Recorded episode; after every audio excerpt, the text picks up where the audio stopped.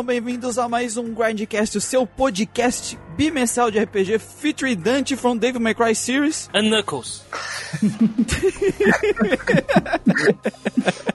Eu sou o Muriel e os JRPGs podem entregar muito mais do que o waifus e escolinha. Boa! É verdade. Isso é real. Verdade, verdade. E aí pessoal, aqui é o Christian e eu digo que Shin Megami Tensei Nocturne é basicamente sobre correr pelado, quase pelado, e de tênis, né? E satanismo.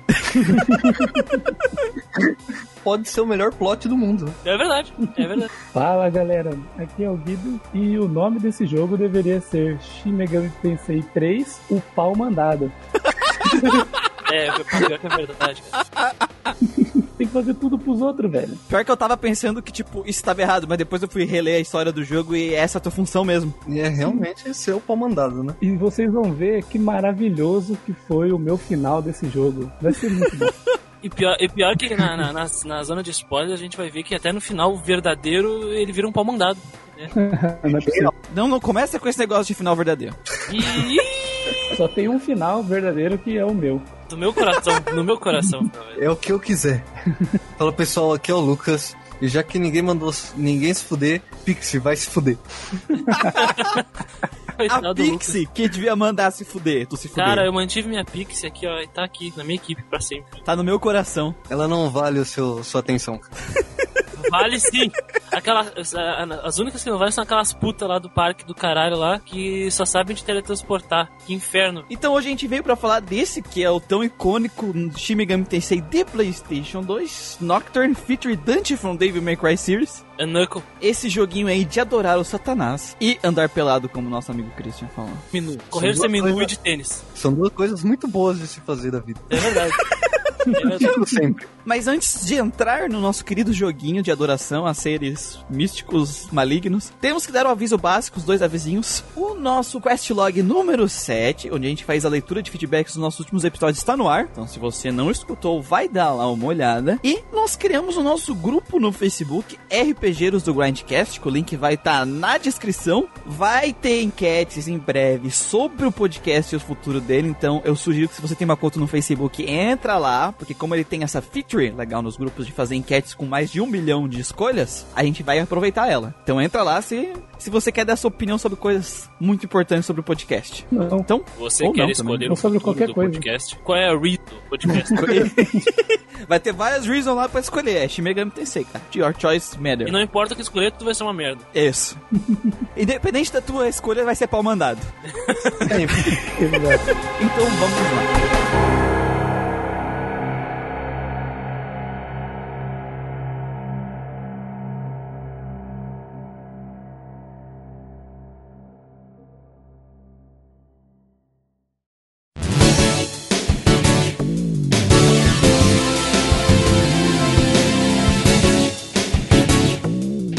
Megami Tensei Nocturne foi lançado no Japão no dia 20 de fevereiro de 2003. A sua versão final com Dante foi lançada pra gente aqui em 2004, né, com o artista Kaneka, Ô, caneca. É? Kazuma Kaneko. Desenvolvido pela Atlus da série Megami Tensei, lançado lá pro fantástico PlayStation 2. E é um dos melhores RPGs de Play 2 que eu já joguei. É, você vai comparar com o quê? Com Final Fantasy X, né? Foda.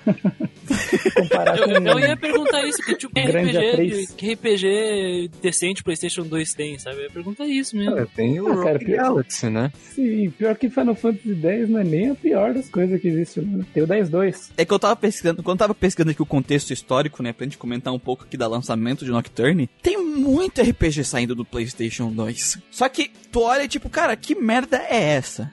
Pois é, a época do PlayStation 2 foi a época que várias franquias começaram a perder a mão, né? E morreram. E E morreram. morreram ali. Por exemplo, a gente tem jogos como, no ano de Nocturne, né, a gente tem jogos como os ponto hack, o Baldur's Gate 2, a, a coletânea, né, dele completa, o Breach of Fire e Dragon Quarter, tem o Kingdom Hearts também saiu nesse ano, o Wild Arm 3. Não é o Manuel, cara. Ah, cara, não, eu, eu tô junto com o Manuel sempre. Quando a gente Vamos, for- Também saiu o Elder Scrolls 3, né? O Morrowind. Ah, ó, tá aí, ó. Morrowind. Um- Ainda é uma geração prolífera de RPG. Sim, com certeza. Mas assim, existem jogos que, assim, no PS2 até eram divertidos, mas que não ia passar dali, né? Pois é. Que não tinha futuro nas próximas gerações. Mas é só ver que os jogos proli- prolíficos mesmo as, são, ocid- são ocidentais, cara. Os, os orientais só fizeram cagada. Sim. Algumas curiosidades pra gente falar desse, da importância do lançamento de Nocturne, que assim, primeiro, que ele é o terceiro jogo da série principal do Shin Megami Tensei. Isso, o terceiro. É o Shin Megami Tensei 3, é né? isso. 3. Só que ele só veio 10 anos depois do Shin Megami Tensei 2. Exatamente. Desde o Shin Megami Tensei 2, a Atlus só tinha lançado spin-offs da série Shin Megami Tensei, né? Então ele tem essa importância por ser esse jogo tão aguardado aí pelos fãs. E ele é o primeiro Shin Megami Tensei da linha principal que veio pro ocidente. Aí já tinha contato com alguns spin-offs, Persona, por exemplo, dos personas do Playstation. Mas com o Shin Megami Tensei puro, a gente nunca tinha tido um contato. O Shin Megami Tensei 2 era Super Famicom. Sim. E os Megami Tensei era de que? Ah, eu sei que o 1 saiu pra Famicom e o 2 também, mano, mas eu tenho certeza que eles foram relançados depois pra PC em algum momento. Aqui, aqui, ó, chequei. Megami Tensei 1 e 2 saíram pra Famicom e o remake deles, que é tipo aquela coletânea Dragon Quest 1 e 2, sabe? Uhum. Saiu Uhum. pra Super Famicom. E é isso. Os que saíram pra PC vieram depois. Outras coisas, out- outros jogos. Porque daí tem o Shin Megami Tensei 2, que são os numerados, né, da série principal. Esses sim saíram pra tudo que é coisa. Super Famicom, Turbo CD e o cara. Aí, e aí depois teve aquele If, né? O Shin Megami Tensei 9, que é tipo um online, assim, no Xbox, né? Exclusivo box. Uhum. E aí ficou um tempão sem, sem Shin Megami Tensei sair. E que é o Nocturne, né? Que isso a gente tá falando. E o Nocturne também representa muita coisa pra série Shin Megami Tensei, porque ele muda muitos aspectos de como a série funciona, né? É, Ele cria o sistema do Press Turn, que hoje é mega famoso entre os amantes, amantes de RPG por turno, e ele mudou a, a- o dungeon crawling dele daquela perspectiva de primeira pessoa pra terceira pessoa, e os próprios combates em terceira pessoa, né? Porque os Shin Megami Tensei, eles eram focados nessa visão de primeira pessoa, tanto a, a exploração da dungeon quanto o combate. né? Exatamente. Apesar da exploração em primeira pessoa ser presente no Shin Megami Tensei Nocturne no Gameplay Plus, né? No Play o- E, e assim, eu achei que interessante e achei que eles deviam ter mantido a mesma linha, porque o Shin Megami Tensei 4 volta as batalhas serem em primeira pessoa. Volta, volta. A exploração da dungeon continua em terceira pessoa no 4, Sim, Mas a batalha é em primeira pessoa. Eu acho que por causa do 3DS, né? Do hardware. só pela, pela mídia, né, que ele foi. pra- É, exatamente. O, o hardware foi limi- limitador nessa questão aí, né? Senão ia explodir o 3DS. Não é nem só e- questão de ser limitador, mas eu acho que eu acho que eles acharam que ia ser legal no, no 3DS porque os teus personagens ficam na tela de baixo, né, touch, e os inimigos ficam na tela de cima. Então também Ah, tem exatamente. essa essa gimmick do 3DS que eles aproveitaram que funcionou bem pra esse o combate deles, né? E voltou sem sprite Os daí, inimigos. a, a portrait dos personagens. e- É bem bonito os sprites. E entre eles, né, entre o 3 e o 4, saiu também o Shin Megami Tensei Imagine, que ele é de PC, lá pra É um MMO, né? 2007. É, ele é, esse daí é MMO. E depois saiu, saiu Strange Journey pro DS e pro 3DS, lá em 2009. Isso, o Stand Journey que tem, se eu não me engano, umas referências ao que acontece no Nocturne, assim. E tem uma pegada diferente, porque é sobre soldados, né? Exploração. Já dá pra entender que o Shin Megami Tensei 3 Nocturne ele é importante, né, pra, pra franquia como um todo. E qual foi a recepção aqui no ocidente, né? Em questão de crítica, a, ele foi bem aclamado por pegar o que eles chamavam de coisa ultrapassada, que é o combate por turno, e dar toda uma roupagem nova pra ele. Só que ele é um jogo de nicho, então as vendas dele, ele vendeu em torno de 380 mil unidades, sendo que 250 mil unidades foram no Japão. Ele é um jogo, assim, que a gente consegue perceber que ele não é pra todo mundo, né? Não é pra todo mundo e não é pra iniciantes também. Com certeza não, sim. Eu acho que a gente pode dizer que esse é o jogo pra quem ama combate por turno. Isso. Sim. A gente, a gente pode deixar claro aqui, se você não gosta de combate por turno e você só tolera combate por turno por causa da narrativa dos jogos, tu, vai, tu não vai conseguir jogar Shin Megami Tensei do Nocturne. A parte mais, mais legal do jogo, assim, é o combate. Digamos que é você poder explorar é, todas as, as mecânicas que ele te dá e todas é, a estratégia que você tem que bolar. Eu acho que essa é aí que o jogo se sobressai. Então, a, a pessoa, tipo, não vai achar uma bosta, mas esse é um negócio difícil, que sofrido, né? Ela não vai progredir tanto na história e também, né, tá esperando uma história grandiosa, também não vai encontrar. Né? Eu acho que meio que vai ser um choque para quem tá acostumado com os RPGs mais tradicionais, como Final Fantasy e Dragon Quest. É, ele tem uma mitologia totalmente diferente, né? Ele traz uma coisa muito diferente do que os tradicionais têm, desde o gameplay até o modo de ser contado uma história. Já no gameplay, o primeiro impacto da pessoa é já ver diferença entre magias, é, nomenclaturas, forma de usar. Isso é um impacto muito grande para quem não tá acostumado. Eu vejo uh, o Shin Megami Tensei Nocturne assim como uma ruptura, né? Porque se existem aquele amiguinho que fala que RPG por turno é ultrapassado e que é basicamente só empilhar números para vencer batalhas, tu chega e mostra, um, peraí, então joga isso aqui. Porque não é, não basta só ficar com níveis altos e bater forte. Se por acaso tu, tu não entende o que, que o sistema Press Turn significa, tu não se dá bem. É, Nocturne ele recompensa quem aprende, né, com o sistema. Então eu acho que existe essa ruptura aí. É uma coisa não para jogadores iniciantes, que o Lucas disse, é para aqueles jogadores que buscam é, ser recompensados através da estratégia. Que o RPG por turno tanto clama, né? As pessoas falam, não, tem que saber usar a estratégia. Então, eu acho que Nocturne é um ótimo exemplo para isso. É, ele foge muito daquilo que a gente. A, aquele argumento contra os RPGs por turnos de ah, é só apertar o botão de atacar e chegar no boss da magia forte deu. Que, que infelizmente, para muitos RPGs, é verdade né? Infelizmente. É. Mas não, o Nocturne ele mostra que tem uma forma boa de tu usar o combate, apesar do combate dele ainda não ser perfeito. É a primeira vez que eles estão trabalhando com Press Turn, eles inventaram ele no Nocturne, mas ele já é algo incrível dentro do Nocturne, né? Depois que a gente vai entrar com mais detalhes. E que ele mostra todo o potencial que um combate por turno tem nesse sentido estratégico que a gente tanto fala e tanto pede para os jogos terem, né? Quando eu cheguei, por exemplo, e tomei um cacete um boss uma vez, assim, ó, tipo, ah, eu não podia ter feito nada. eu nem fiquei puto, eu até dei risada. Falei, caralho, que da hora, velho, olha isso. Agora eu vou ter que, tipo, ver qual é que é desse cara, pensar com antecedência como que eu vou, como que eu vou preparar o meu protagonista, os meus demônios e tentar enfrentar ele de novo. E você começa a pensar numa estratégia e às vezes você fica até orgulhoso de uma coisa que você pensou assim e deu a volta no, na dificuldade, sabe? Exatamente Exatamente. Tipo aquele boss lá que, que Teta comentou no, no chat antes ali, que sempre te deixa com um de vida. Todo mundo da tua parte com um de vida. É. em outros RPGs seria pau no seu cu, né? E no Nocturne pode ser muitas vezes pau no seu cu. Mas... Só que é mais forte, né? Ex existem formas de lidar com isso no próprio Nocturne. E ele te dá É que o Nocturne te dá, ele, é, ele é um combate, o combate dele é, ele é um combate meio a meio. Tudo que vale para ti vale pro inimigo. Tu tem todas as ferramentas necessárias para te brincar com essas, essas probabilidades e tu ganhar as batalhas usando a estratégia e não apenas força bruta. É, o jogo te recompensa por isso.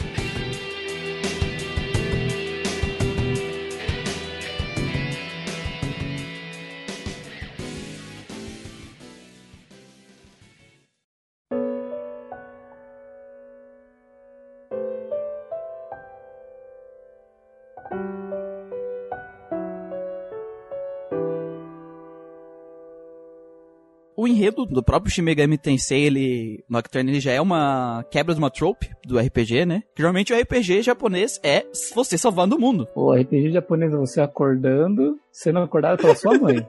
falando no geral. Eu tô falando no geral. Tu vai matar Deus no final para salvar o mundo. E Shin Megami Tensei, ele começa pelo contrário, ele começa com o mundo acabando. Você tá indo com, você tá indo visitar a sua professora no hospital, aí você e seus três colegas, e lá você descobre que tá acontecendo um, um ritual satânico do mal do qual destrói o mundo inteiro, menos as pessoas que estavam, menos o hospital ali, as pessoas que estavam dentro dele. Esse, esse acontecimento se chama Concepção, onde o mundo ele entra num estado de um reset, e os humanos que sobreviveram nesse para esse mundo, eles têm o dever de criar um novo mundo a partir do zero. Só que você não vai fazer isso porque você se tornou um demônio.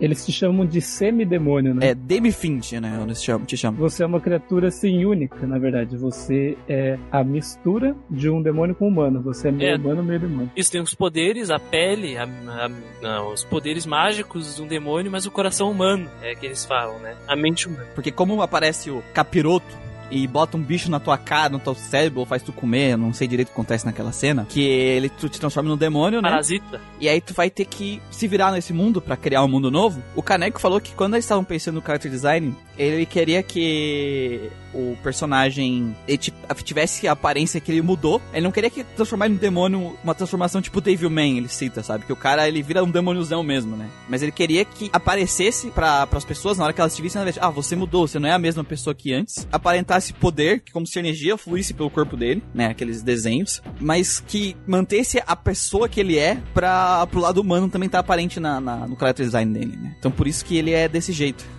E por que que não deu uma calça pra esse moleque? Calça, ele tava de calção, não tava? Então ele continuou de calção. Ele tava com a... Ele tava de Ele tava de bermuda. Ele tava de e, bermuda, a, a, a camisa e a jaquetinha. Ele perdeu a jaqueta e ficou com a bermuda e o tênis. Então, Não, cara, mas- é que eu acho um pouco difícil respeitar um demônio de Um bermuda. demônio de bermuda, exatamente, cara. Eu passei o jogo Vocês inteiro incomodado, cara. Não, cara, eu, Ah, não. aqui, ó, eu- não, O sério. cara de, de bermuda e alpargata, velho. Eu tô sozinho aqui. Se aparecer um demônio do meu lado aqui agora de bermuda, eu vou rir. É, Aquela bermudinha da Nike, entendeu? Apertadinha na barriga. E, e assim, e aliás, teve um, um dos espíritos lá, um dos daqueles, daquelas almas que ficam vagando, que me representou muito. Que ele chegou e falou assim, tipo, foi lá conversar com ele, ele falou, rapaz, mas que shortinho apertado, hein? Aí eu falei assim, mano. falei, mano, eu, eu pensava a mesma coisa, tá ligado? Muito obrigado, velho. Alguém viu também. Mas eu gosto, eu gosto das, das tatuagens de neon espalhadas pelo corpo dele. Eu tenho Ele- nada contra, cara, o tênis e a bermuda dele. E eu gosto daquele espinho sendo Cara, ele é um, ele é, uma, é um calção jeans, velho. Porra, velho. Não é jeans. Não é jeans, não. É, sei lá, é um legging. Não é leg, Uma velho. legging. Ele, tava, ele ia mandar um jogging naquela manhã. aí ele recebeu uma mensagem e falou: Putz, ah, vou pegar uma blusa só, né? Vai que tá escrito.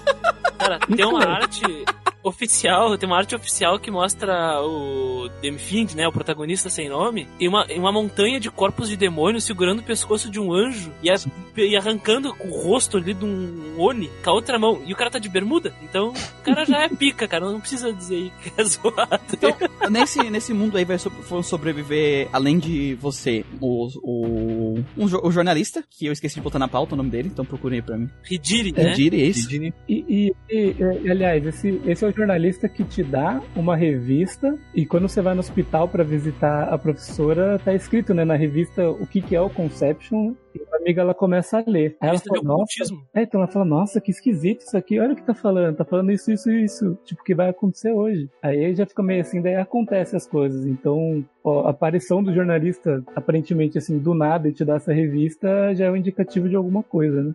Pessoa. É, o, além do jornalista, temos o Isumo, que é o carinha da boina. A, Ti, Também que a gente vai chamar, a gente vai chamar de boininha Boininha. a Tiaki.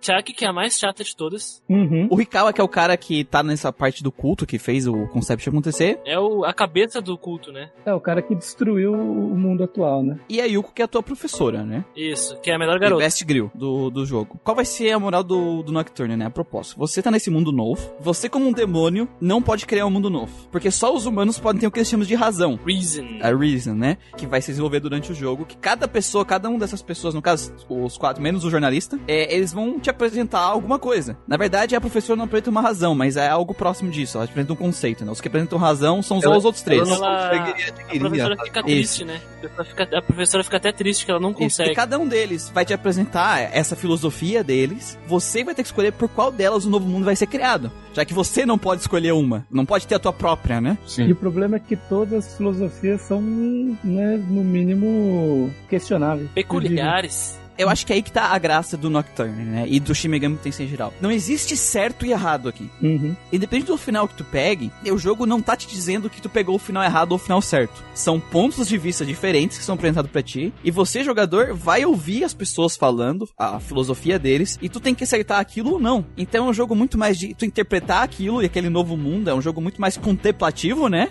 Do que uma storytelling expositiva. O que eu acho interessante nisso é que antes mesmo de você de ser apresentado a razão pra você de algum personagem, algumas respostas que você já dá antes já meio que molda o seu caráter pro jogo meio que te é, te dá um final antes mesmo de você saber a razão. Como é filosofia, a maneira de tu agir, porque é isso, né? Não é só tu concordar, mas a maneira que tu age, essas escolhas. Então já começa antes deles mesmos descobrirem. Porque a moral é que todos eles vão se mudar, moldar a esse novo mundo, que é o mundo Vortex, né? Que é esse mundo sombrio e soturno. É, tu vai ver a, a mudança desse, das pessoas lá dentro, principalmente o Isamu e a Chiaki, que foram para lá meio que na gaiata, né? Sem querer. Tu vê uma grande mudança de personalidade deles, de acordo com os acontecimentos do jogo, né? Até eles pegar a razão deles. E isso é legal. Eu só sinto uma pena que esse desenvolvimento deles acontece off-screen, né? Tu só vê quando já eles já mudaram, tu encontra eles. Aos poucos. Tu encontra eles três vezes, eles vão mudando. Tu não vê a, os acontecimentos que levaram a essa mudança, né? Tu só sabe a mudança. E eles te contam algumas coisas, né? Então, por exemplo, ah, quando eu era assim, não sei o que, tinha isso. Por isso que eu escolho isso, sabe? É, é uma coisa meio, meio simples, assim. Infelizmente, né? É, eu, eu, eu, gosto dessa, dessa brincadeira da, da, de ser uma coisa mais contemplativa porque é diferente, é filosófico. Só que eu queria que algumas coisas fossem um pouco mais expositivas, sabe? Eu acho que uh, não expositiva na questão na, na, da, da, narrativa, assim, a, personagem te falar, mas eu acho que eu acho que a narrativa teria que te mostrar. Isso, é isso, isso, isso. Porque é muito fácil a personagem chegar e falar, nossa, eu sofria bullying e eu me sinto sozinho, sempre fui sozinho, então eu acho que todo mundo tem que ser sozinho, sabe? Eu acho que deveria, talvez, antes dele virar o mundo acabar, mostrar. Ou flashback, talvez... né? Não precisa nem ou ser flash... antes. Não, não, sei, não sei se flashback, mas talvez. É. Não, ou, ou, às vezes não flashback, mas até acontecimentos dentro do mundo do Vortex com eles, né? Com esses personagens. No meu, no meu ponto de vista, uma série interessante mostrar um pouco do cotidiano deles antes de, de tudo começar. Eu acho que tô sendo um pouco influenciado pelo mangá do Devilman também, que tem uma pegada assim que mostrava um pouco a vida dos personagens antes dele, do cara virar um demônio.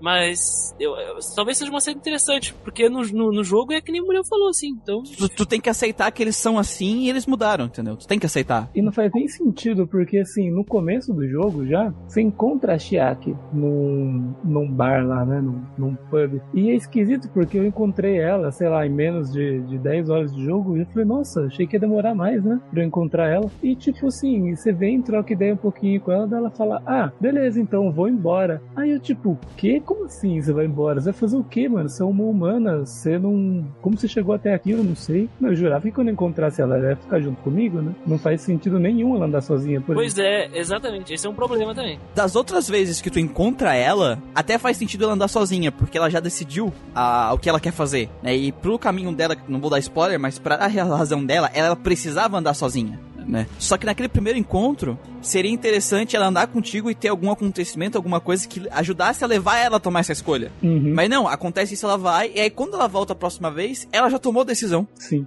Desse caminho e, por, e, a, e porque eu, eu acho que é isso. Então, eu acho que essas coisas acabam sendo um pouco, tipo assim, cara, eu só tenho que aceitar. É, a, a, filosofia eu acho interessante, todas as razões que aparecem no jogo eu gosto bastante, de, e algumas eu parei para pensar e pensei, será que. Será que é uma boa?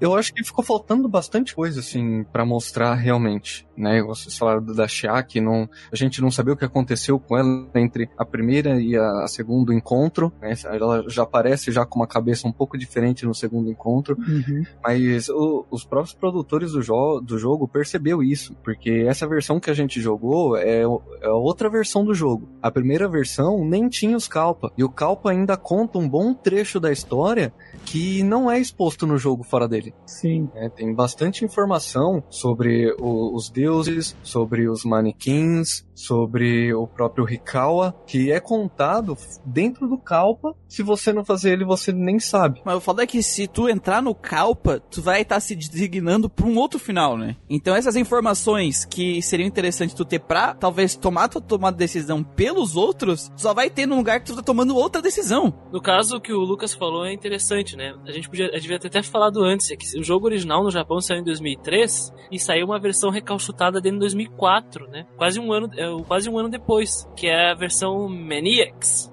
Ele tem três tem o, versões, na verdade. O Dante, que daí tem o Dante. E aí um pouco, que daí eles introduzem a dungeon adicional, né, que são os Kalpas, são cinco dungeons que exploram essa coisa do, da história aí, que foi deixada de lado na, no original, né? E, e, alguns meses depois lançaram a The Best, que tem, em vez do Dante, tem o Raido, Raido Kuzunoha, que é do Devil Summoner, protagonista estrela do Devil Só Summoner. A única coisa que muda é que troca o Dante por ele, é, é isso. Isso. É isso. E assim, e essa parte do, do Calpa ainda era a parte da história que eu mais achando interessante, assim, na real. Porque aquele personagem, os personagens que mais me intrigaram nesse jogo foi aquela criancinha com, dando de mão dada com aquela senhora, e depois o, o velho da cadeira de rodas que fica junto com uma cuidadora que é uma senhora mais nova. E o Calpa é legal porque, assim, uma das outras coisas que é foda no jogo é que nem vocês falaram, né? Que o jogo parece que tu é um, um peão, um pau mandado, e que as, tu é obrigado a fazer o que todo mundo te manda, e as coisas que tu, que tu tá fazendo parece que tu não tá le- levando a construção de um novo mundo, né? Parece que tu tá ajudando todo mundo ainda a ter a construção deles, né? E no Calpa, é, tu tem a sensação que tu tá fazendo aquilo, né? E, e além disso, tu tem uma. Quando tu vai descendo, tu tem uma contramedida, alguém querendo te impedir de fazer isso. Então a gente dá uma sensação muito mais agradável do que o que tem lá fora, até. É, exatamente. No Calpa é o oposto. Né? O Calpa você está sendo induzido a fazer o seu caminho. É, é uma coisa diferente do que conta fora do Calpa. No, no Calpa você está só ali é, fazendo coisas para as pessoas que estão pedindo, que na teoria levaria ao primeiro lugar de um dos outros Uhum. jogador, do, do- do- dos outros personagens, e não do jogador principal. E no Calpa, é, você meio que faz o seu próprio caminho. É, na verdade, no final tu tá fazendo o caminho do cara que tá dentro do Calpa, né? Tá fazendo o que ele quer. Então, ele é, é- Também. não sei se eu consegui explicar. tipo, ele quer que você seja o primeiro lugar. Isso. É isso. E assim, e eu queria fazer o Calpa porque eu queria chegar lá e, e entregar lá a- os candelabros e descobrir mais dessa história, do que, que aquele velho da cadeira de roda tinha pra falar pra mim, sabe? Porque é, para mim a parte mais intrigante da história realmente ficou por, por conta disso, assim. Eu queria que, na real, o Boininha, a Chiaki, a professora, o jornalista e o Rikawa, todo mundo se fudesse. É, é, o- uma coisa legal que eles falam sobre o Calpa também, que até o, o Gustavo falou aí, é que assim, o, é uma brincadeira com o, o Jardim do Éden. Essa coisa do Calpa com o mundo ali da criação, né? Porque no mundo da criação, tu não tem informação de lore nenhuma. Zero. Tu tá fazendo aquela coisa porque é a forma que o mundo funciona e tu não tem que, tu não tem que se perguntar o porquê. Só que no momento que tu desce no Calpa, ele vai te dando as informações de como o lore funciona, de como o mundo funciona, o porquê que é daquele jeito. Ele te dá o né? conhecimento. Em troca disso, tu tá se tornando um demônio, perdendo teu lado humano, né? Então ela, ela tem essa brincadeira. Então se tu ficar, se não fazer o Calpa, tu tá seguindo a ordem natural do mundo. A ordem natural que é esse ser divino, essa construção divina fez. E quando tu tá indo pro Calpa, tu tá indo contra essa força divina. Então também tem essa brincadeira filosófica aí que é legal no jogo. É interessante deixar claro que quando o mundo acaba, né, no início do jogo, ou no lugar da Terra, aparentemente, né, ou do de Tóquio, porque parece que é só Tóquio, É só Tóquio o mundo, é só Tóquio. é só Tóquio. Só toque. E- Existe o que, o que a mulher falou, o mundo do Vortex, né? O, o mundo Vortex.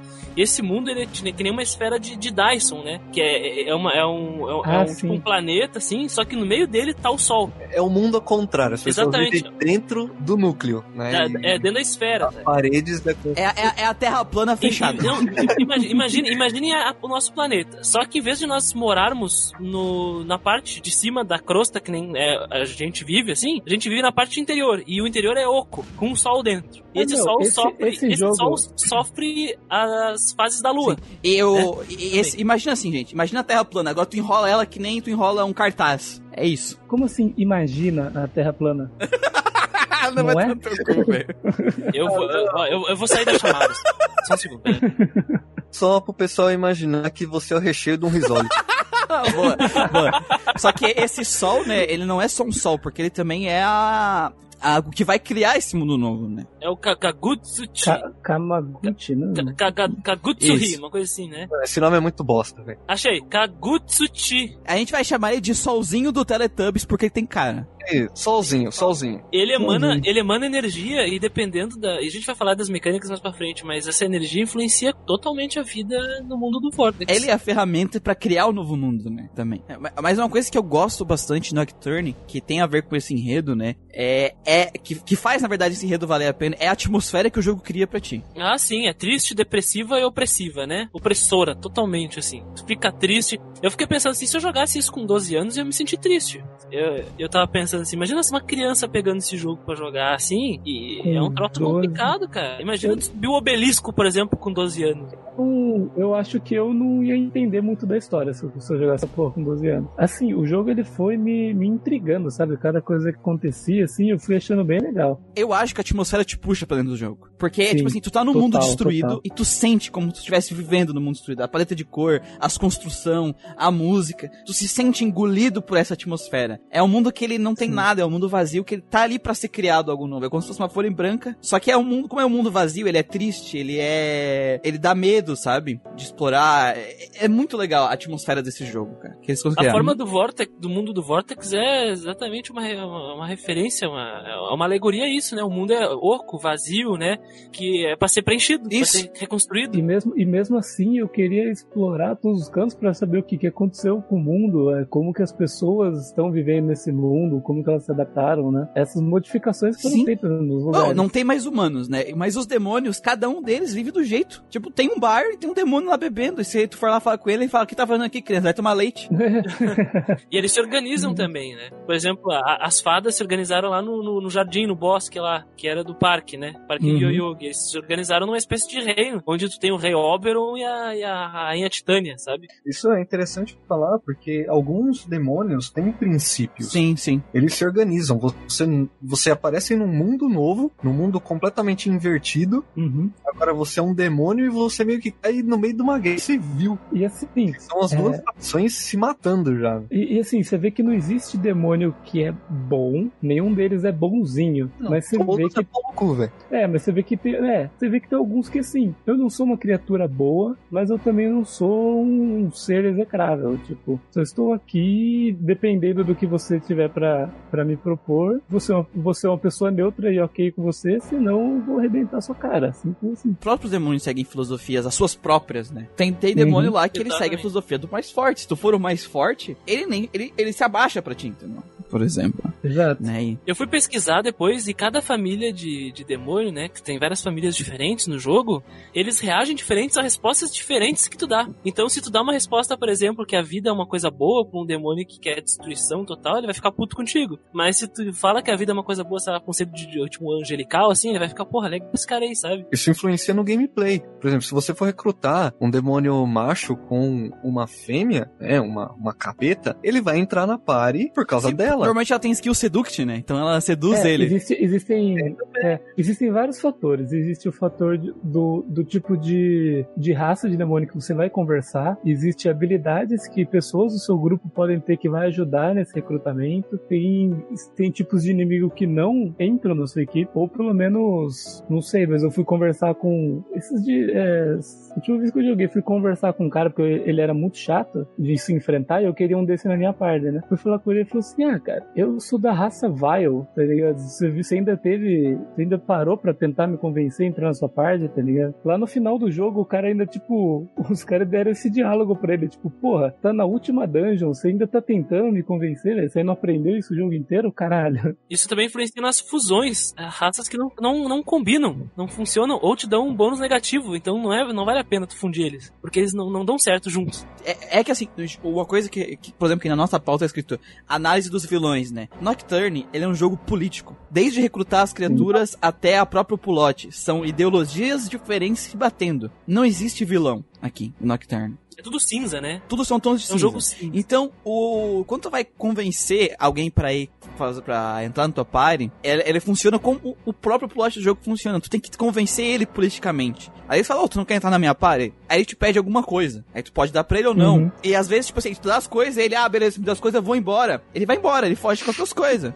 Ah, cara, que Só ódio que que tem, me uns, dá tem isso. uns, uns aliados teus que tem umas skills que não deixa ele embora. Porque sem tentar ir embora, teu aliado chega assim, onde é que tu vai, cuzão? E tipo, Sim. e não deixa ele embora. Então, é todo um Não deixa, né? é, as suas skills criam todo esse jogo político que existe dentro da narrativa. Então eu acho isso muito foda no Nocturne. Tanto na parte da narrativa quanto na parte de recrutar. Porque essa mecânica de recrutar tá dentro de como o próprio mundo funciona de, do, das narrativas, sabe? Isso é muito legal. E tem muitas skills de, de recrutamento diferente, cara. Quando eu parei para ver, tinha muita coisa, muita coisa que eu nem cheguei a ver dentro do jogo, sabe? Aí você vê que tem uma que ajuda a convencer pessoas da mesma raça. Você vê que tem uma que ajuda a convencer pessoas do sexo oposto. Aí você vê que tem uma chamada kidnap, que é tipo sequestrar, tá ligado? Sim. Tipo, foda-se que o cara não quer entrar, eu vou sequestrar ele pra dentro da minha party. Tem é, ameaçar. Você pode tentar, tipo, convencer o cara a falar não, daí chega um cara no nosso grupo e fala assim, não, você tá maluco? Vou arrebentar se você não entrar pro nosso time. E o cara, tipo, caralho, beleza, vou entrar. É, é muito legal isso, cara.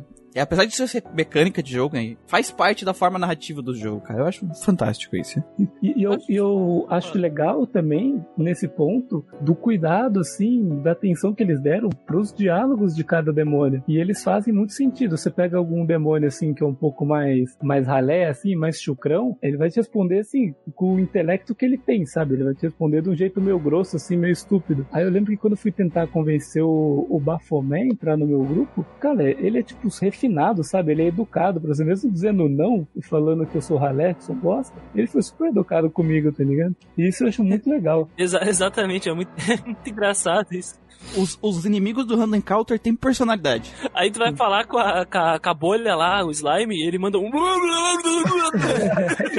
aí, aí tu tem uma skill, tem skills que permitem falar com eles, inclusive, daí depois. Mas eu acho foda porque assim, os inimigos do Random Encounter, diferente dos outros jogos, não são só inimigos aleatórios. São cidadãos daquele mundo com personalidade, sonhos, desejos, sabe? Eles fazem parte daquele mundo. E eles querem te matar porque é assim que o mundo funciona. É, eles vivem nesse mundo caótico, né? E isso é legal no, no Nocturne. E o Nocturne também é legal que ele te traz muitas situações novas nos Random Encounters. Às vezes você tem e de repente o cara chama você pra conversar, sabe? Isso! Aí, tipo... É, exatamente. Aí do nada ele pergunta, tipo assim, ah, não sei o quê. Ah, e aí, posso entrar na sua equipe? Do nada. Sim. Às vezes o cara te oferece um item, às vezes o cara te faz uma pergunta, você responde a pergunta da... dentro da filosofia que ele acredita, ele te dá um item, te dá dinheiro, entra na sua equipe. São coisas muito política. O cara chegou e viu que tu era forte e ele chegou, ô oh, mano, chega aí, eu vou te dar esses mil reais se tu deixou embora. Às vezes quando tu vai matar eles, não, às vezes nem no começo do combate, tu tá prestes a matar, ele chega e fala pra ti, cara, eu não quero morrer, eu te dou isso aqui, tu me deixa embora. É, às vezes o cara até fala, tem uma informação pra te dar, é, uma informação muito boa, assim, você, você gostaria de trocar pela minha vida? E, o, e, o, e, os diálogos, eles refletem exatamente o mundo, assim, o, demo, o demôniozinho que tá apanhando grita, por favor, eu não tô gostoso, ele fala, sabe, esse tipo de coisa, assim, porque é o mundo que eles vivem, não tem muito o que fazer referente a isso. Não, por favor, eu te dou esse item aqui, pega. Aí cara vai embora. Ou tem os caras que são do mal. Eles falam assim, ah, por favor, não me mata. Aí tu abaixa a guarda e ele vai bater em ti. Sim. Acaba sendo um mundo muito vivo por causa que os inimigos têm personalidade, uma sociedade na qual eles vivem, sabe? O worldbuilding realmente ele é bem, bem feito e ele é, tipo, muito, muito vivo, cara. Até as almas, tem umas almas penadas que estão por aí e você vai conversando com elas, tem muitas que trazem informações relevantes sobre o lugar onde você tá, tem outras que não falam nada demais, tem outras que, tipo assim, falam negócio que é legal, pelo menos, sabe? Ou te bota pra pensar, ou te dá alguma informação, assim, diferente, ou você pelo menos dá risada. Exatamente. Como, por exemplo, uma alma, que eu até lembro quando o Lucas mandou no grupo, você vai conversar com uma, com uma alma, assim, perto de, uma, de um viaduto, assim, uma rodovia grande. Aí ela vem e fala assim, pô, cara, cuidado, hein, tem um cara ali que tá andando por ali, que é uma caveira numa motocicleta, cara. Não sei o que, toma cuidado com ele, hein, eu tenho certeza que ele não deve nem ter habilitação. tem, tem uma legal também que tu chega no, no, no cara e ele fala: Ah, o que tu tá fazendo? Ah, vou bater no boss ali. É, duvido que tu mate ele. Se tu matar ele, te dou mil gold. Verdade. Aí tu vai lá e mata o boss e volta. Ele, puta que pariu, ele vai lá e te paga, tá ligado? É, é na primeira dungeon isso, né? Tinha uma alminha que eu encontrei no, no Calpa que, que ela tu tinha encontrado ela antes, em um outro momento, e quando tu encontra ela de novo, ela xinga por, pô, tu não me deixa em paz, sabe? Uma coisa assim. Ah, tem, tem uns lugares que às vezes você entra e tem um espírito lá e fala assim: olha, eu curo você desde que você não enche meu saco. Pode até voltar aqui outras vezes, mas nem fale comigo, viu? Só o pessoal que tá, tá ouvindo aí de fora, essas almas são realmente alma das pessoas que viviam no mundo antes dele ser destruído. Isso, não são demônios. Esses. Não são demônios, são realmente. É um foguinho azul os, ali flutuando. É, os fantasminhas azul de, de desenho mesmo. Estão ali passeando, fazendo os trabalhinhos deles, porque alguns te curam, alguns te, te dão alguma coisa, então são o que eram humanos antes. Te dão dicas, né? Alguns eles só são velhos preconceituosos com manequins. É verdade. Não vou nem falar, não vou entrar nem, falando de world building, não vou entrar nem no detalhe do manequim masoquista lá que tá lá adorando ser torturado. Isso é muito bom, velho. É muito Isso é muito Cara, na, na questão do, do design, do world building deles, essa criação, não faltou apego nos detalhes, cara. Não faltou, assim. Os caras fizeram muito bem o world building. Cara, o design dos, dos monstros eu acho muito foda, cara. Muito Mas isso foda. é uma herança da franquia já, né? A maioria dos designs Sim. são antigos, mas alguns foram renovados. E Sim, a eu... forma que virou 3D é, é com cuidado muito, muito bom mesmo. É feito com amor, cara. Realmente, e é um jogo assim, com de PS2 com os gráficos que, cara, pra mim eles envelheceram muito bem, cara. Apesar de ser um jogo com um orçamento bem curto, a gente consegue perceber que eles tinham um orçamento pequeno pra produzir o jogo. Eles conseguiram fazer muitas coisas muito bem feitas com esse orçamento. O jogo não envelheceu tão mal, cara. Não, envelheceu bem, envelheceu Eu vou te bem. dizer que mal envelheceu, cara. Sinceramente. Talvez só pelos problemas de, som de sombra que às vezes aparecem no jogo, assim. A sombra zoada, assim. Mas, cara, os modelos, tudo muito bonito. E a gente vai entrar em mais detalhes na arte, né, cara? Mas, enfim. A, a gente quis dizer aqui que a arte, ela expressa muito bem a narrativa e o world building. Não, os personagens, assim, a única coisa que eu acho que faltou nos personagens, na hora que eles estavam falando as razões deles, foi voice action. Sim, Ah, eu, sim. eu senti falta também, senti falta. Porque, como é um negócio político, eu queria que essas cenas que eles estão gritando pra mim, a, a- o mundo que eles querem criar e as coisas deles, eu queria que essas cenas tivessem voice action, cara. Eu acho que ia dar um impacto muito maior. Dá outro impacto, é, Eu exato. acho que ia passar uma emoção muito mais forte do que só É, eu lendo. acho que faltou só isso. Sim, principalmente na parte que eles surtam, né? Porque todo mundo surta, menos o Rikawa. O Rikawa é o cara que ele não desceu do salto uma É, é que o. Rikawa, ele já tava preparado pra isso. Ele já era Ele já era surtado, surtado. Ele já era, ele já era Pô, o cara tava vendo a vida dele e Cara. pensou, pô, vou transformar o, o, o mundo numa, te- num- numa bola, assim, interna. e a razão dele, e a razão dele é uma merda. Vai tomar no cu. É, ele é, ele é babaca. Babaca. Cara, o Rikawa, ele permanece no salto até no final dele. Sim. E, e o- e o Rikawa, assim, é uma experiência que eu tive no jogo a primeira vez. A primeira vez que eu encontrei o Rikawa foi muito bom, né? Porque eu vou entrar numa sala, aí ele fala: você sente a presença de um demônio muito forte. Você quer entrar? Eu falei: ah. Tá bom, vai. Sim. Aí ele, você tem certeza? eu falei, caralho, e agora? Aquele Ah, early game over, né? É, tipo, era tipo isso. Falei, caralho, tá bom. Entrei, tá o Rikawa lá, ele vira a cadeira dele, né? Aquelas cadeiras de, de presidente da Inclusive, firma. né? ele tava esperando Deixa entrar. Ele tava ali o tempo inteiro esperando pra virar a cadeira. Exato. de Vegeta dele lá. Cabelinho de Vegeta. é. Ele parado, perna cruzada, troca ideia com você, daí ele fala, é, você gostaria de se opor a mim? Aí eu falei, mano, só pela ciência, eu sei que talvez eu morra nessa brincadeira, mas eu vou. Aí eu coloquei que sim, ele falou, ah, então você quer me enfrentar? Começou uma música sinistra, assim, a mão dele brilhando, que ele ia invocar um demônio. Eu falei, nossa senhora, o que eu fui fazer, velho? Aí chega a professora pra me salvar, graças a Deus. E ele tinha um bafomé, ele tinha um bafomé. ali É, naquele momento. é, eu ia, eu ia perder fácil. e foi nesse momento que Gustavo descobriu que as suas ações tinham consequências. Foi nesse momento que ele descobriu que ele cometeu um grande erro. O jogo ele tem a participação especial de um personagem da Capcom, que ninguém sabia quem era quando ele Sim, apareceu. porque né? na capa do jogo não tá escrito que ele tá lá, né? Em grande, é um, Não um tá selo gigante na capa do jogo. Ah, mas o selo só tá na versão europeia, então vamos Mas virou relevar. meme, virou Não. meme o selo, cara. Quando ele aparece assim, só não mostrou o rosto dele, já dava pra saber quem que era. Ah, puta É, que é, pariu, já, né? Eu, eu não sabia que esse jogo tinha o Dante, porque eu sou um desinformado e nunca, e nunca tinha jogado Nocturne. Nocturne não, nunca tinha jogado nenhum Shin Megami Tensei, né? E a Hum. capa europeia é muito feia, cara. Porra. E eu peguei pra jogar e, tipo assim, todas as imagens que eu tinha visto e da, e da capa do jogo que eu baixei, não tinha ele. Aí, tipo assim, quando eu saio do hospital, tá, de repente mostra assim, eu falei, caralho, mas é igualzinho o Dante, mano. Aí depois, quando eu vi, era ele real, assim, eu falei, nossa, eu, eu desinformado, tá? Daí depois eu vi descobrir que era um meme do rolê. Mandei, mandei as capas E aí a pra cena de, de introdução dele que ele aparece a primeira vez pra gente é bem Dante, né? Ele pula do alto do prédio, cai no chão e ele se achando, né? Se achando a última bolacha do pacote, como sempre. E o pior, Dizer né? pra você que o Dante nem me deu trabalho. Aí você mata ele, ele saca a espada, põe na sua cara e fala: Nós não vamos lutar mais. Então pra que você sacou a espada, porra? Por respeito, né, cara? pra quê? Mas assim, ele. Acho que como ele é um personagem extra, acho que não tem problema falar dele, né? Que ele tá aí só como um caçador de demônios. Ele meio que tá trabalhando pro Homem de Preto. E o trabalho dele é enfrentar demônios. É o trabalho dele de cada dia, né? É o trabalho dele normal, né? Sim. Na verdade. E ele faz a participação. Ele pode entrar na party durante o jogo, lá pro final do jogo. Sim. Ele não dá muita explicação. Ele é só um cara que ele sabe o que tá acontecendo, mas ele não te conta. Quem te conta é a mulher de preto. e ele decide te ajudar porque ele acha que você é uma boa pessoa, mesmo sendo um demônio. É isso, cara. Ele é um bom personagem jogável. Ele chega a quebrar uns inimigos na porrada fácil. Principalmente por causa que Fácil. tem uma skill que tem alto chance de crítico. Quase Sim. sempre tá crítico essa desgraça. Ele é o contrário de muitos inimigos dos RPGs. né? A gente até tava brincando que vários boss são impossíveis de matar, aí quando entra na party é um doce. Ele é o contrário. Ele é muito fácil de derrotar, quando ele entra na party ele é o demônio. Ele é muito fácil de derrotar porque ele é um. Se ele fosse quatro, porque tu enfrenta ele um x4. Agora, se ele fosse 4, quando ele, ele- quando ele, ele usa a skill de aumentar o, o, a, os a- o turno dele, eu rezava, mano. Porque uma vez eu morri, ele me deu 4 Rebellion. No, É, eu morri porque, também não, tipo assim, ele me deu uma. Rebellion, crítico. Beleza, tô bem. Ele deu outra Rebellion no protagonista, crítico. Tá tranquilo. Ele deu outro, vai tomar no cu. Ataca os outros.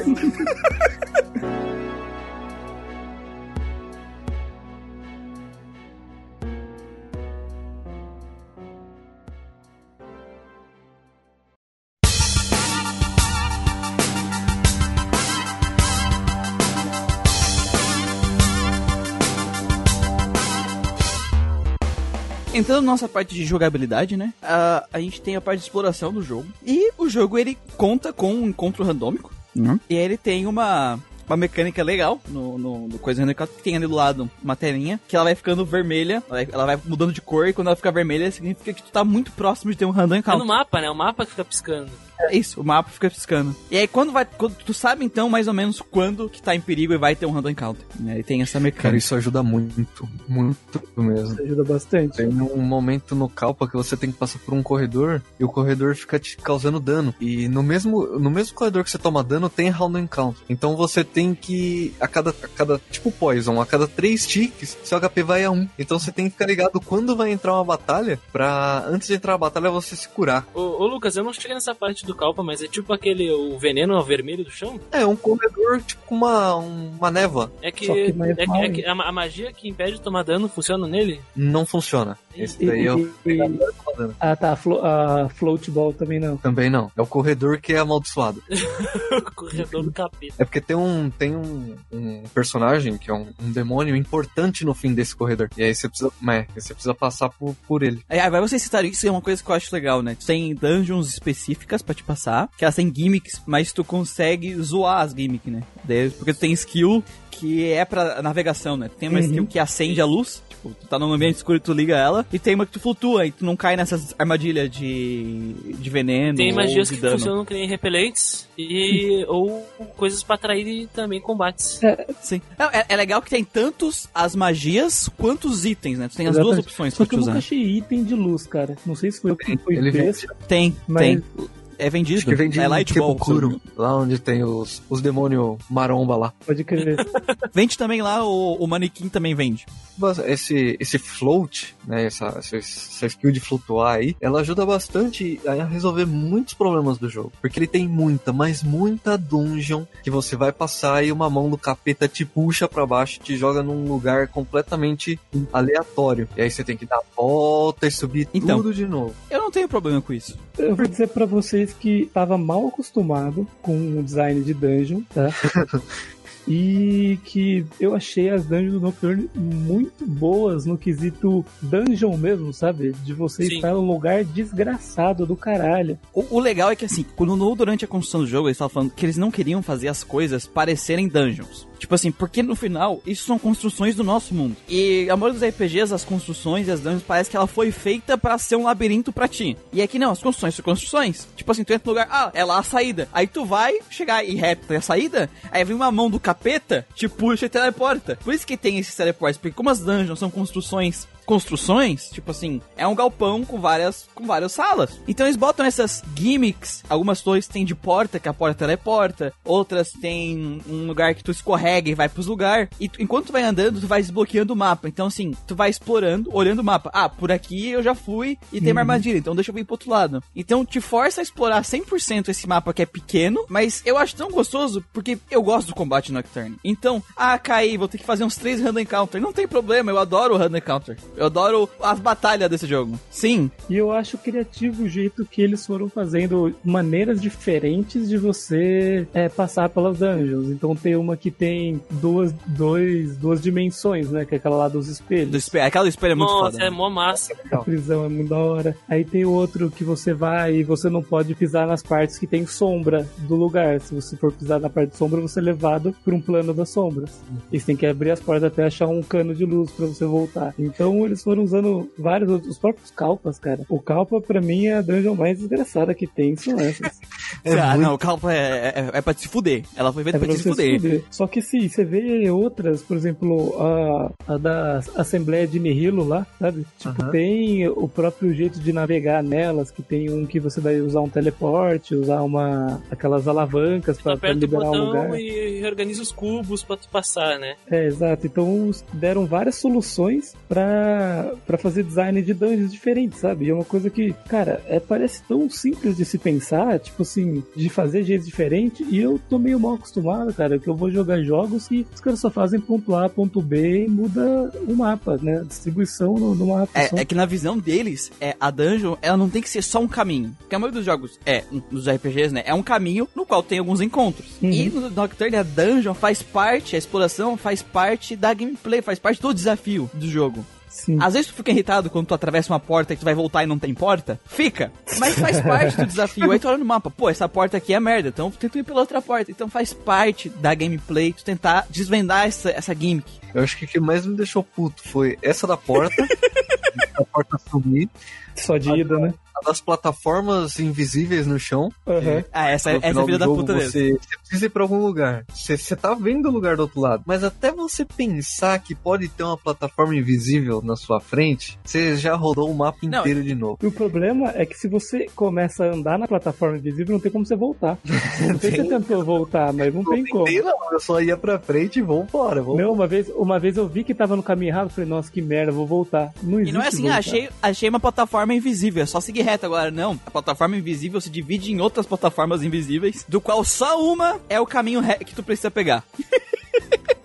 Parede falsa. Puta, tem umas com parede falsa que você tem que ir atravessar a parede que vai continuar o caminho. Porque geralmente você passa no corredor, você viu que não tem caminho, você vai embora. E, e aquela lá que, que tem. Que é tipo assim, você entra num corredor, parece um, corre, parece um corredor de hotel, assim. Aí você vai andando, de repente você dá de cara com uma pintura É. e o cara continuou o corredor, sabe? É Tá tipo ligado? Papaléguas, o É, desenho é, do Coyote exato, eu ia falar isso agora. Tá ligado quando o Coyote desenha o- a, a continuação do túnel no- na pedra? Ele, ele É faz, isso, ele criou essa dungeon de desenho de perspectiva. Tipo, tu tá longe, parece que o corredor vai. Tu vai chegando perto, chega perto, não tem nada, é uma pintura. Aí quando tu anda pro lado, tu vê que é em 3D a pintura. Ela sai da parede, sabe? Pra dar essa impressão que tem outra que tu olha, é, não tem nada lá no final, é, uma- é só tem uma parede, né? Só que é, é a perspectiva, que tem uma parede, metade de uma parede na frente e outra metade atrás dessa. Então, quando tu vê de frente, parece uma parede inteira, mas quando chega perto, tem um caminho. Só que tudo se tu olhar no mapa, Sim. se tu chegar perto e olhar no mapa, tu vai ver que tem. Tá lá marca as marcação, o mapa te marca tudo. Então, o mapa é muito útil nesse jogo. O jogo ele tem indicações de tudo. Só que tu tem que prestar muita atenção, senão tu fica perdido. É verdade.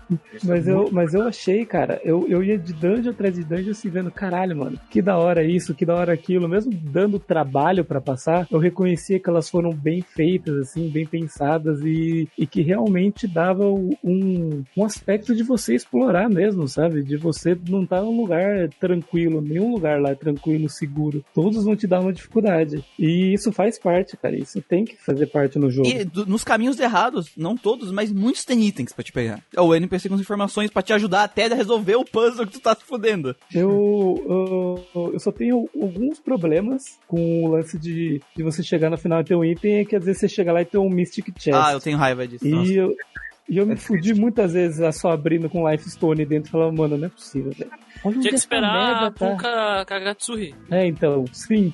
Até eu descobrir isso demorou um pouco. Mas tem. O jogo, ele realmente ele não tem dó em puzzle. Não Não, Ah, dó. eu ia falar sobre os puzzles. É, Cara, os puzzles. É, acho que o pior puzzle desse jogo pra mim foi aquele do inimigo que parece uma estrela. Ah, esse filho da puta. Porque até, a- até a merda da, antes da estrela aparecer, eles já eram puzzles dificilzinhos, mas era legal de resolver. Aí quando aparece a estrela, meu Deus do céu. Cara, é muito. É um absurdo esse puzzle. O puzzle é o seguinte, pessoal aí que não jogou. É, são vários cubos e eles podem se interligar. Existem caminhos pré- predispostos já entre os cubos, né? Uhum. E dependendo dos botões que tu vai encontrando ao longo do caminho, tu pode desfazer esses caminhos e estabelecer novos.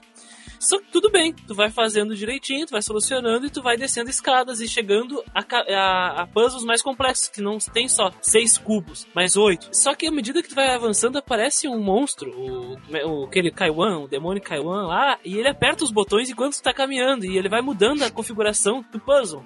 Então tu tem que parar, voltar, subir, descer, apertar outro botão, aí tu voltar pro teu caminho. Aí ele aparece de novo mais pra frente, desfaz. Aí tem que voltar, apertar outro botão e ir pro outro andar. Tudo de novo. Então o pu- puzzle ele fica mais complexo porque ele adiciona novas camadas de- dos cubos, né? Não só uma. Mas é, é ca- Mas cansativo. né? quando chegar dele é muito irritante. velho. Mas pra mim, o puzzle mais difícil do jogo é aquele que é opcional. Qual? Qual? Que é o, que é o joguinho do menininho lá. Ah, sabe? o do, do ah, Jack O'Lantern Jack lá. O'Lantern. Que É. pode pegar um... Cara, eu fiz, até, eu fiz até o nível 9, aí eu parei. Aí eu pensei, preciso terminar esse jogo, pessoal. Eu não vou estar jogando minigame, eu preciso jogar. Aí eu perdi, sei lá, uns 20 minutos jogando aqui. O jogo, nessa questão de, de cenário, design, é, acho que entra a parte de, de missões nesse, nesse contexto, que o jogo ele sempre te dá uma indicação de onde você tem que ir. Calma que eh, tem, tem um ponto a levantar aí. Vai, vai. Te dá dicas aonde ir, né? Ou um cara fala, ó, vai procurar tal coisa, tá no noroeste. Ou você tem que atravessar tal lugar e anda mais um pouco, você vai chegar em outro lugar. Só que tem uma maldita de uma quest do manequim coletor. A Hum. primeira quest do manequim Ah, coletor. essa é filha da puta. Ah, tá. É, essa Aquela no é Underpass of Ginza. O que Ela ele te é. pede uma nota de dinheiro. Que o contexto é que ele quer um item raro, né? Que ele te pede uma, um papel verde que os humanos diziam que valia mais do que a própria vida. Aí você tem que encontrar esse item. E a única dica é está onde as pessoas ficam, ficavam aglomeradas. E aí? E aí? Tá- E aí? Você tinha que pegar lá no É. negócio do Loki, né? É, É, você tem que ir lá na outra cidade, no- onde é uma parte de tipo um shopping, né? sim. E lá você acha essa nota. Mas e aí, pra saber isso aí, sem, sem nenhuma dica, sem nada? É, isso aí foi um negócio que eu achei meio, meio escroto mesmo. Porque eu já tinha ido lá e não dava pra entrar, né? Aí eu pensei, será que é lá? Aí eu fui no detonado só pra garantir que eu não ia ficar duas horas procurando e era lá. Aí eu fui lá. Mas sim. Se- mas você teria descoberto rápido, então, se não fosse. Não, sabe por que, que eu pensei? Porque eu pensei, qual é o único lugar que ainda existe no jogo? Que as pessoas falam, bar. Eu pensei, deve ser lá no bar. Porque eu já tinha, eu já tinha entrado em. Foi contigo sim, Christian. Eu já tinha encontrado aquele, aquele troll que fica na porta e tal, mas eu, mas eu falei, bom, acho que aqui eu volto em outra parte do jogo, né? Não sei. Aí eu acabei também que eu fiquei meio perdido. Aí depois eu vi, ah não, pra falar com o Loki mesmo. Não, é. Tem, tem outras também, tipo assim, ah, nessas de. Ah, é por tal lugar. Aí tu vai em tal lugar e tu fica perdido, tu não acha dungeon. Sim. Difícil achar os caminhos, mas eles te dão a direção. Eles te dão a direção, tem que se virar pra achar. E tem umas que é bem chatinho de achar. Bem chatinho Sim. mesmo. Tipo, aquelas que tem que passar pelo metrô. É. Essas é difícil mesmo. Sim, e o, tem umas até que. que é opcional, né, do metrô. Você enfrenta quatro ogros. Isso, eu matei eles na porrada. Foi, foi me falar que é opcional só quando eu tava matando o terceiro. Nossa. você matou o, quarto, Christian? Matei, saber. matei todos. E você usou a mecânica da lua cheia? Sim, eu, eu esperei a lua, che- a Kagatsui, Kagatsuchi ficar cheia e aí ficar a sombra no chão, senão tu não Sim. tem como ver. Achei da hora. Por ser um boss extra, os caras usarem isso. Foi criativo, mas eu nunca ia pensar nisso, tá ligado? Eu ia chegar nesse boss e ia me fuder. Eu Entre- apanhei, eu apanhei dele e. Mas ele não é tão difícil assim, ele só. Ah, não. Se você Mas- não mas- tiver a, a, a- a sombra no chão, não tem como. Não, exatamente. Ele não é muito difícil de resolver esse problema dele com a lua cheia. Só que ele é um boss complicado. Eu lembro que quando eu lutei com ele, eu foi o único boss, até onde joguei ali, que fez eu usar todos os meus, meus monstros, cara. Curso. Todos, Foi. todos, todos, todos. Tem vários boss secretos legal. Tem o Black Frost também, que é legal pra caralho. Sim.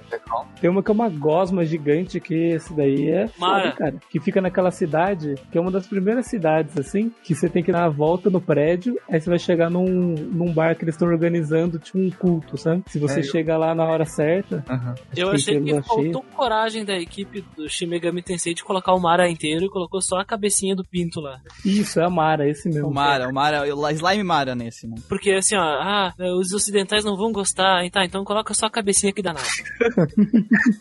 Só para o pessoal entender essa, essa parte do Ka- Kagatsushi, das fases da lua, é o seguinte: na, na tela do jogo, ele tem um contador do lado esquerdo, na parte de cima, que ele vai de 1 a 8 indo e voltando. Só que esse contador ele influencia no, no, no gameplay. influencia em suas habilidades, ele influencia em boss, ele influencia As em negociações, nas negociações, ele a influencia fusão. a fusão. E no caso desse boss que o Christian enfrentou, ele se multiplica em quatro. Ele faz um buchin. Isso. E se você não for enfrentar com ele na lua cheia, você não vai ver a sombra no pé do verdadeiro. E se você bater no falso, perde você perde todos os press turns. Isso, tu perde tua vez e começa, começa ele. E ele se bufa e todo turno, quatro vezes, e aí ele, aí ele se multiplica e começa tudo de novo. E quando ele se bufa todo, aí ele te desce o cacete e te mata rapidinho. E por que tem que ser cheio? Porque é um sol, então se tiver cheio dá pra ver a sombra. Essa é a brincadeira. Mas é um boss opcional também, né? Então por isso que eu não. É, eu né? achei legal ter isso e um boss opcional. Tanto que eu lembro do Lucas reclamando e eu pensei, pô, por que que ele tá reclamando? Eu não enfrentei esse cara. Porque ele é forte pra caramba esse Ele é boss. forte, ele é forte. Não, É os bem- boss opcional desse jogo, assim, eles são desafiadores. O Black Frost, ele é vulnerável a quase tudo. Ele toma só 10% de ataque físico. Tu tem coisas legais a mais pra explorar, e tu tem um mundo legal pra explorar, umas dungeons da hora pra explorar. O jogo, ele é legal porque tem um overworld, e eu acho que o overworld, ele ajuda também a, naquele negócio da atmosfera que a gente falou. Porque, assim, ele estica o mundo, tu vê, tu vê uma parcela muito grande do mundo e tem um ponto, né? Então tu consegue ver muito bem pra onde tu tá indo, como é que é o cenário que tu vai entrar, tudo isso tu consegue ver. O overworld, ele é simplesinho, mas ele te mostra muito bem o que que é cada lugar. Quando tá chegando lá na torre dos, dos caras do, de uma das razão, é uma- tu vê lá de fora a torre gigante e, o, e a, aquela energia passando por fora da torre. A energia é o Magatsushi. Ma- Magatsuhi. Magatsuhi. Makatsuri, é. E, e eu acho, eu gosto muito desse overworld. Muito mesmo, assim. Gosto também. Cara, eu tenho pontos a discordar aí. Ninguém te perguntou. Pontos a discordar. Eu, eu vou. Eu Deixa vou eu quicar ele na chamada aqui, peraí. te auxiliar. Eu vou te auxiliar. Não, não. Você vai me vamos auxiliar, cara? Então, então, então vamos junto. É 2x2 aqui, vamos lá. Eu acho muito bonito o mapa, sabe? A forma com que colocaram ó, as cidades, a- os lugares que você tem que ir. Mas eu não me. Eu não consigo aceitar. Cara, não vem pra mim. Porque você é a porra de um ponto De azul. uma seta, né? Só uma seta andando numa. Já me falaram que isso é recorrente da série, Aham. mas isso não me dá imersão. Eu não consigo aceitar o Overworld com esse ponto azul. É porque tu não é o ponto azul, ele só tá te explicando que ali é onde tu tá. Porque o mundo tá tão, é tão grande, é tão. A escala que ele tá ali é tão grande que tu é nada, tu é uma formiga. Então ele é o indicador só. Não, cara, não coloca, Essa que é a coloca moral. um Eu dedinho, coloca um dedinho tipo um mouse, mas não me põe uma seta azul. O Lucas queria que fosse o Zeppelin. É isso. Pode ser um personagem maior que o, maior que o, maior que a cidade, Eu, cabeçudo. ó, ó, Fica- ó. eu acho muito pior, cara. acho Ou pior também. se fosse. Eu vou, te Ah. dar, eu vou te dar uma solução. A partir do momento que você pega o Hellbiker, você anda de motoca. Aí, ó, tá vendo? Isso é uma solução inteligente. É, a intenção deles botarem o ponto é por causa da escala. Pra te dar essa imersão de quanto o mundo é grande, tu é tão grande que o único jeito de eu te indicar no world map é com uma seta te apontando, ó, tu tá aqui. E tentem pensar de uma forma que não seria sabo autossabotagem do jogo, porque o jogo não tem essa pegada aí de personagem tibi cabeçudo. Não, não, Entendeu? falei brincando, eu também não. Não, sim, sim, sim, não Sim, sim, Lucas, mas eu tô citando um exemplo, que é uma coisa que é recorrente em jogos de RPG, né? Então eu acho que uma seta é o suficiente. Eu acho que o Overworld serve só pra você apanhar. é pra isso que é o Overworld, porque tudo que, todo lugar que você vai, você você tá sujeito a cair na porrada. Ah, mas pra esse mundo, pra esse lore desse mundo, eu acho que faz sentido ter random encounter no overworld. Não, faz, com certeza faz. Faz, faz. Um mundo Tipo assim, no é Breath of Fire 3 não tem. Beleza, eu, eu aceito. Ótimo. Aqui tem que ter. Porque tá todo mundo querendo comer teu cu. Inclusive tem monstros que são exclusivos de, de estrada, né, cara? Exatamente. De estrada, é. Tem a- a- as aves, né? Geralmente Uhum. são. Alguns anjos aparecem primeiro nele, depois surgem em dungeons bem mais pra frente também. Não, é aquela coisa. Não me incomoda tanto assim com, com Overworld. Acho que acrescenta nesse jogo você ter Overworld e passar de um lugar pro outro. Às vezes você consegue ver um lugar que você tem que ir, só que ele não tá disponível ainda. Você tem que fazer alguma coisa ou fazer um puta de um caminho diferente que também faz parte da exploração, igual é nas dungeons. Então faz parte da, da tá dentro da filosofia da proposta do jogo.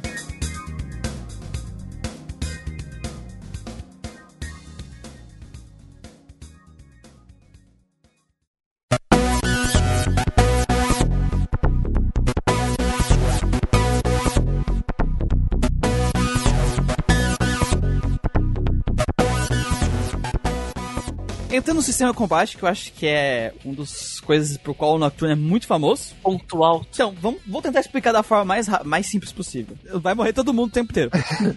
Vai morrer todo mundo nessa Então, porra. assim, o moral do Nocturne é que pra tua party, pra cada personagem da tua party, tu ganha um ação, um ponto de ação. Vamos imaginar que tem um ponto de ação que tá na, na tela. Se tu bater no ponto fraco do teu inimigo, ou dar crítico, né, no inimigo, em vez de tu gastar um turno, tu gasta metade. Qualquer ação que tu usar vai gastar esse outro meio ponto. Então, se tiver quatro pessoas, tu pode atacar até oito vezes no turno, se tu saber aproveitar o sistema. Só que se tu errar, tu perde um turno a mais. Se tu bater numa coisa que o cara tem resistência, tu perde um turno. Se tu bater numa coisa que ele dá reflect ou void, tu perde teu turno É, inteiro. tu perde todos os pontos de ação Não, é, e começa ele- o turno do oponente. E se ele der reflete void ou absorbe, né? Que é absorver. Só que a mesma coisa vale pro teu aliado, se ele bater no teu inimigo. Se ele bater na tua fraqueza, ele ganha meio turno.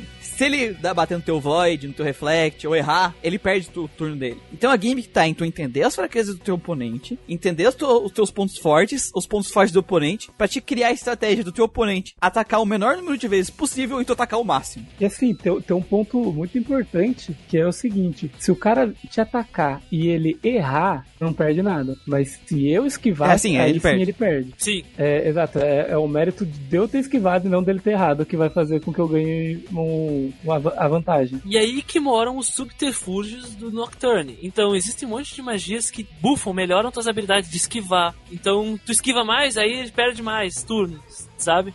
Ou ganha, ou ganha defesa, resistência, reflect. Várias coisas que são feitas pra tu montar o teu monstro, montar o teu moveset, né? Pra poder se adequar a essas situações que É, e não, aparecem. e não só isso, né? É, tu tem, pode, por exemplo, diminuir o ataque do oponente ao máximo, que é, vamos dizer, menos 4, que é 4 vezes que tu pode diminuir no normal. E aumentar o teu mais 4. Se não tiver com a defesa no máximo e o do oponente com o ataque no mínimo, ele quase não vai te causar dano. Então, os, as coisas de Sim. buff e debuff nesse jogo, elas são muito importantes. Só que assim, só que assim, o inimigo dá buff e debuff também.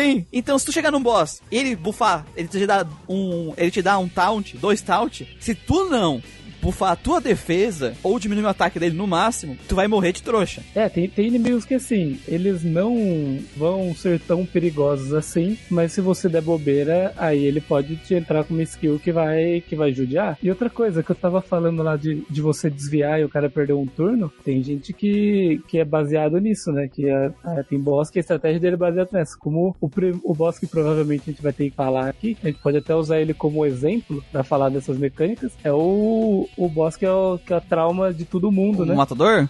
É, é, de todo mundo assim, na época que jogou, que é o boss que, que deu. que a galera deu Rage Kit, que é o Matador, que os caras pegaram e colocaram um boss que é tipo assim, tudo que você viu até agora no jogo, você vai ter que aplicar pra você conseguir passar esse boss, e a partir de agora todos os boss vão ser assim. O pessoal que desenvolveu o jogo basicamente tá dizendo que o matador é, é, o, é o ponto de ruptura. Então tudo que tu aprendeu antes do matador era pra te Isso. preparar para o matador, porque a partir do matador vai ser é, assim. Isso é muito legal, Exato. porque assim, ele te traz um tutorial não expositivo. Porque assim, ele te dá a Pixie no começo do jogo, e a Pixie, ela usa a magia de raio. Saudades. Saudades Pixie. a Pixie, ela dá magia de raio. E a maioria dos inimigos do cenário e o boss é fraco a raio. Então tu vê a vantagem de tu entender a fraqueza, e ela- depois ele faz pequenas lutas pra te entender, ó, esse boss ele começa a se buffar. Pra te entender a importância do buff, a importância do debuff. Ele faz isso na gameplay. E aí ele usa o matador pra te mostrar. Vamos ver se tu aprendeu. Quem não aprendeu vai morrer. Cinco, seis vezes até aprender no, no matador. E o, e o Matador, o que, que ele faz? Ele bufa a agilidade e a mira dele no máximo e tira a sua agilidade e a sua mira. Simplesmente ele faz você, toda vez que atacar ele, errar e perder turno. Então, duas pessoas que atacam e erram já é o turno dele. Esse sistema de buff e debuff faz parte do impacto que eu falei lá, lá no começo. É, o, o pessoal que tá acostumado a jogar os RPGs mais tradicionais não consegue dar buff e debuff, principalmente em boss. Não, não tá acostumado, né? né? Ge- Geralmente os jogos não- tem essa mecânica. Eu não É. uso muito, sinceramente, eu não tenho não muito funciona, costume de usar. É muito raro um boss que toma um debuff nos RPGs tradicionais.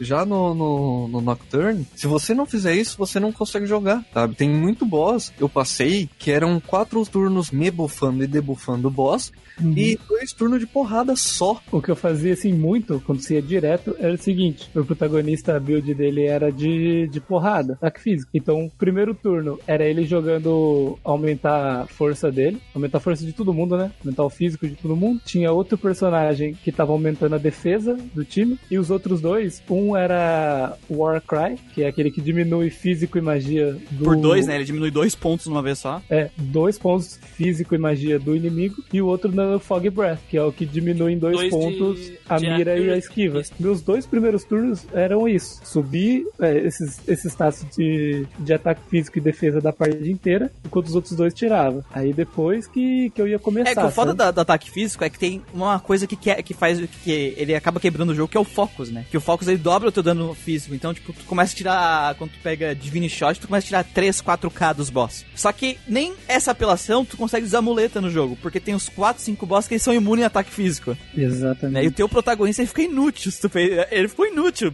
ness- nesses boss. E tu é obrigado a ter ele. Cara, Sem falar fica, que tem fica. a imunidade a ataque físico por um turno, Sim. né? Aquele escudo que eles E, podem e levantar além também. disso, tanto tu quanto os boss têm skill de remover todos os buff e debuff. Decunda, decaja. É, né? um tira do, aliado, do inimigo e outro tira de ti. E, normalmente o boss tem um ou outro. Sim. Né? Ou os E- dois. o, o- eu, eu peguei um- uma sequência de boss seguidos que não tinham decunda. Eu tava achando esquisito até. Falei, mano, os caras não estão conseguindo se livrar dos meus debuffs, velho, que esquisito. Aí depois uns outros boss que já é pra ser levado mais a sério voltaram.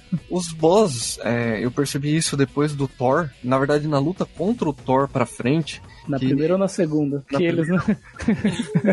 Imagina, na segunda o cara percebeu no penúltimo boss. no final do jogo, né? Na primeira luta contra ele, que os bosses são feitos por fases. Cada boss tem três fases. Isso vai de quanto você tira de vida de cada boss. Imagina a vida dele dividida em três barras. Quando você diminui uma, uma barra, ele vai usar ataques diferentes e mais fortes contra você. Mudou o padrão, né, de ataque dele. Ah, o, eu percebi isso no, no Matador já, na real. É porque eu morri pra ele umas cinco vezes. Eu tava no, é, tava no começo do jogo, eu tava aprendendo. É, eu tava aprendendo como que era meu primeiro Shin Megami Tensei da vida, né? E por isso Porque, que- tipo assim, eu não queria ir, bus ir ver no detonado que monstro o cara usou. Eu falei, não, ó, eu tenho isso aqui, com o que que eu consigo passar com isso daqui, sabe? E o Matador é isso, quando você tira acho que metade da vida dele, ele começa a usar uns ataques físicos que ele não atacava antes, que é aquele que ele bate várias vezes em todo mundo. E eu percebi, ah, quando eu tiro metade, ele, ele muda a mecânica dele. E é por isso que depois que você aprende o sistema de batalha, você basicamente não tem muito problema com boss. Teve vários, e vários boss que eu matei de primeira, porque eu já estava acostumado com esse sistema, né? Eu fazia, as- alguns eu até morri pra ver como que era o ataque dele, pra descobrir o que, que ele fazia, porque matar boss de primeira nesse jogo é muito difícil. Cada, cada boss é realmente diferente um do outro e você meio que se acostuma. Eu, eu me bufava quatro turnos e não tirava nada de vida dele. Então, o primeiro ciclo de golpe do boss é muito, é muito fraco. É mais básico. É, é bem básico. E quando virava, quando passava esses quatro turnos de buff, que já tava todo mundo putaço, não dava tempo dele virar o ciclo de golpe dele, ele morria antes. Mas eu acho que isso é mais por causa dessa skill do ataque físico, que ficou muito overpower, porque os boss mais difíceis que eu tive foi os que eu não podia usar ataque físico, porque eu não conseguia tirar tanto dano. Porque aí não tem como eu zerar o ciclo dele rápido. Porque se não tivesse o Focus, beleza, tu ia tirar tipo 1500. Ia precisar dar uns 6 golpes pra matar. Então dava tempo dele começar a apelar. Mas com o, o Focus eu tava tirando quase 4k. Então às vezes, maioria dos boss 2 ou até 3 Divine Shot ele caía. É aquela coisa, né? Você usa quatro Tarukaja, né? Que aumenta o ataque físico, usa um Focus e o Divine Shot destrói daí. Esse foi um problema ali. O Divine Shot misturado com o Focus foi muito apelão. A partir do momento que eu tive isso, também ficou muito mais fácil. Mas antes, era bem isso mesmo. Geralmente eu morria na primeira vez que eu ia enfrentar o boss, porque assim, entrava com a Magatama errada, sabe? Tipo, eu não sei, eu não sei o que, que o cara vai fazer. Então eu entro, começo a ver as magias que ele tem, começo a ver os movimentos dele, eu falo, tá, eu não posso estar com esse personagem, então. Eu, não- eu tenho que ter entrado com tal, eu tenho que ter entrado com a Magatama tal, beleza, eu morro a primeira vez. Aí na segunda já é outra, outra experiência. Então, mas é isso aí eu acho que é coisa de marinheiro de primeira viagem mesmo. Porque eu, é, eu não terminei no Nocturne antes, mas não é a primeira vez que eu tô jogando. Só que eu não lembrava das forças da fraqueza dos boss, né? Eu não lembrava. Porque eu tinha jogado tipo, muitos anos atrás. Só que aí o que, que eu tinha? A minha party, ela era os três personagens da frente, eu tinha mais quatro atrás treinado. Então quando eu chegava no boss, hum, raio, vinha três nego. pronto pra matar o boss. Então uma coisa que, que eu acho legal no Nocturne, porque tem sistema meio Pokémon, tu tem que entender que a tua party não é só os teus três, Demônio e tu. É quem tá no tua back também. Porque se tu tiver ah, pelo menos vários, uns, uns seis, sete demônios treinadinho e com, que dá pra fazer de vários esquemas sem fazer muito grind, porque como eu já joguei outra vez, eu sei mais ou menos os esquemas, né? Pra facilitar. Mas a questão do Nocturne é que tu tem que dominar o sistema de combate dele. Assim, Você entender. Uma vez que tu domina o sistema de combate, que tu aprende, tu domina, o jogo parece fácil no normal. Foi o que aconteceu quando eu enfrentei lá o troll lá, o orc de preto que se multiplica lá. Eu usei todos os meus monstros, todos. Sim, Porque, é, sim. nossa, Até uma parte do jogo eu tava tendo problema até eu começar a ter uns demônios fortes, né? Tipo, sei lá, se você não pega o Daizoujo, o seu jogo automaticamente fica bem mais difícil, na minha opinião. eu não peguei o Daisoujo. Eu zerei sem ele. Cara, ele é muito bom, velho. Ele é muito bom, bom, ele é babaca. Ele é forte pra caralho, mas não precisa dele. Tem como terminar sem ele. Não, Eu sei que- é Só que ele Sim. facilita muito a vida. Facilita. Não, é tipo assim, eu terminei sem, nem- sem nenhum personagem tem Prey na, de, pra curar. É, Cara, o ele- único que cura na minha party é o, é o meu protagonista. Porra. Não, é, é, é que assim, eu tinha dois healers na party, deixei dois healers, porque o protagonista bate sozinho. Sim. E na hora que vinha os demônios é, imune a, a coisa, eu só trocava, vamos fazer o protagonista invocar outros. Só que é, depois que a gente vai falar das fusão de demônio, que tu pode dar skills pra ele. Eu peguei um cara, porque assim, não é porque o teu cara aprendeu todas as skills que tu tem que jogar ele fora. Uhum. Deixa ele lá ali na party, vai treinando os outros, e quando tu tiver dois treinados no máximo, tu tiver com a party cheia, aí tu funde. Sim. Porque aquele lá atrás, ele pode estar cheio, mas ele pode ser muito útil pra um boss. Eu tinha um cara que era, tipo, muitos níveis abaixo de mim, só que por causa das fusão que eu dei, todo- ele era um cara muito, muito ultrapassado, porque não tinha skill forte, mas eu colocava ele em alguns boss, porque ele tinha Warcry, ele tinha aumento de ataque, e normalmente o boss batia e ele tirava o turno do boss. Caralho. Então, às vezes, mesmo um personagem lá atrás, no meio do jogo, tu pode puxar ele. E quando eu fundi ele, eu comprava ele de novo, porque ele era útil pra isso, pra, pra ser uma barreira. Eu criei ele pra ser uma barreira. Eu usei uma vez o Arahabaki sem querer, assim, que ele já tava bem ultrapassado, mas Tenho, era tenho até hoje ele. é o cara que batia é eu muito coloquei ele, eu ficava fudendo os malucos. Ele é ele é bom, bom. porque tem imune a um monte de coisa, mas ele toma de, de especial, né? Fogo, gelo. Ele toma de muita coisa também, mas. É, eu, eu queria perguntar uma coisa pra vocês. Vocês tudo fizeram físico, né? Sim. Sim. Eu, como é que vocês enfrentaram um elefante lá que era imune a física, refletia a física? Eu tentei fazer ele entrar na minha party. Não, mas ele, era o boss, cara. Ah, o boss do elefante? É, o boss elefante do, do assassino lá.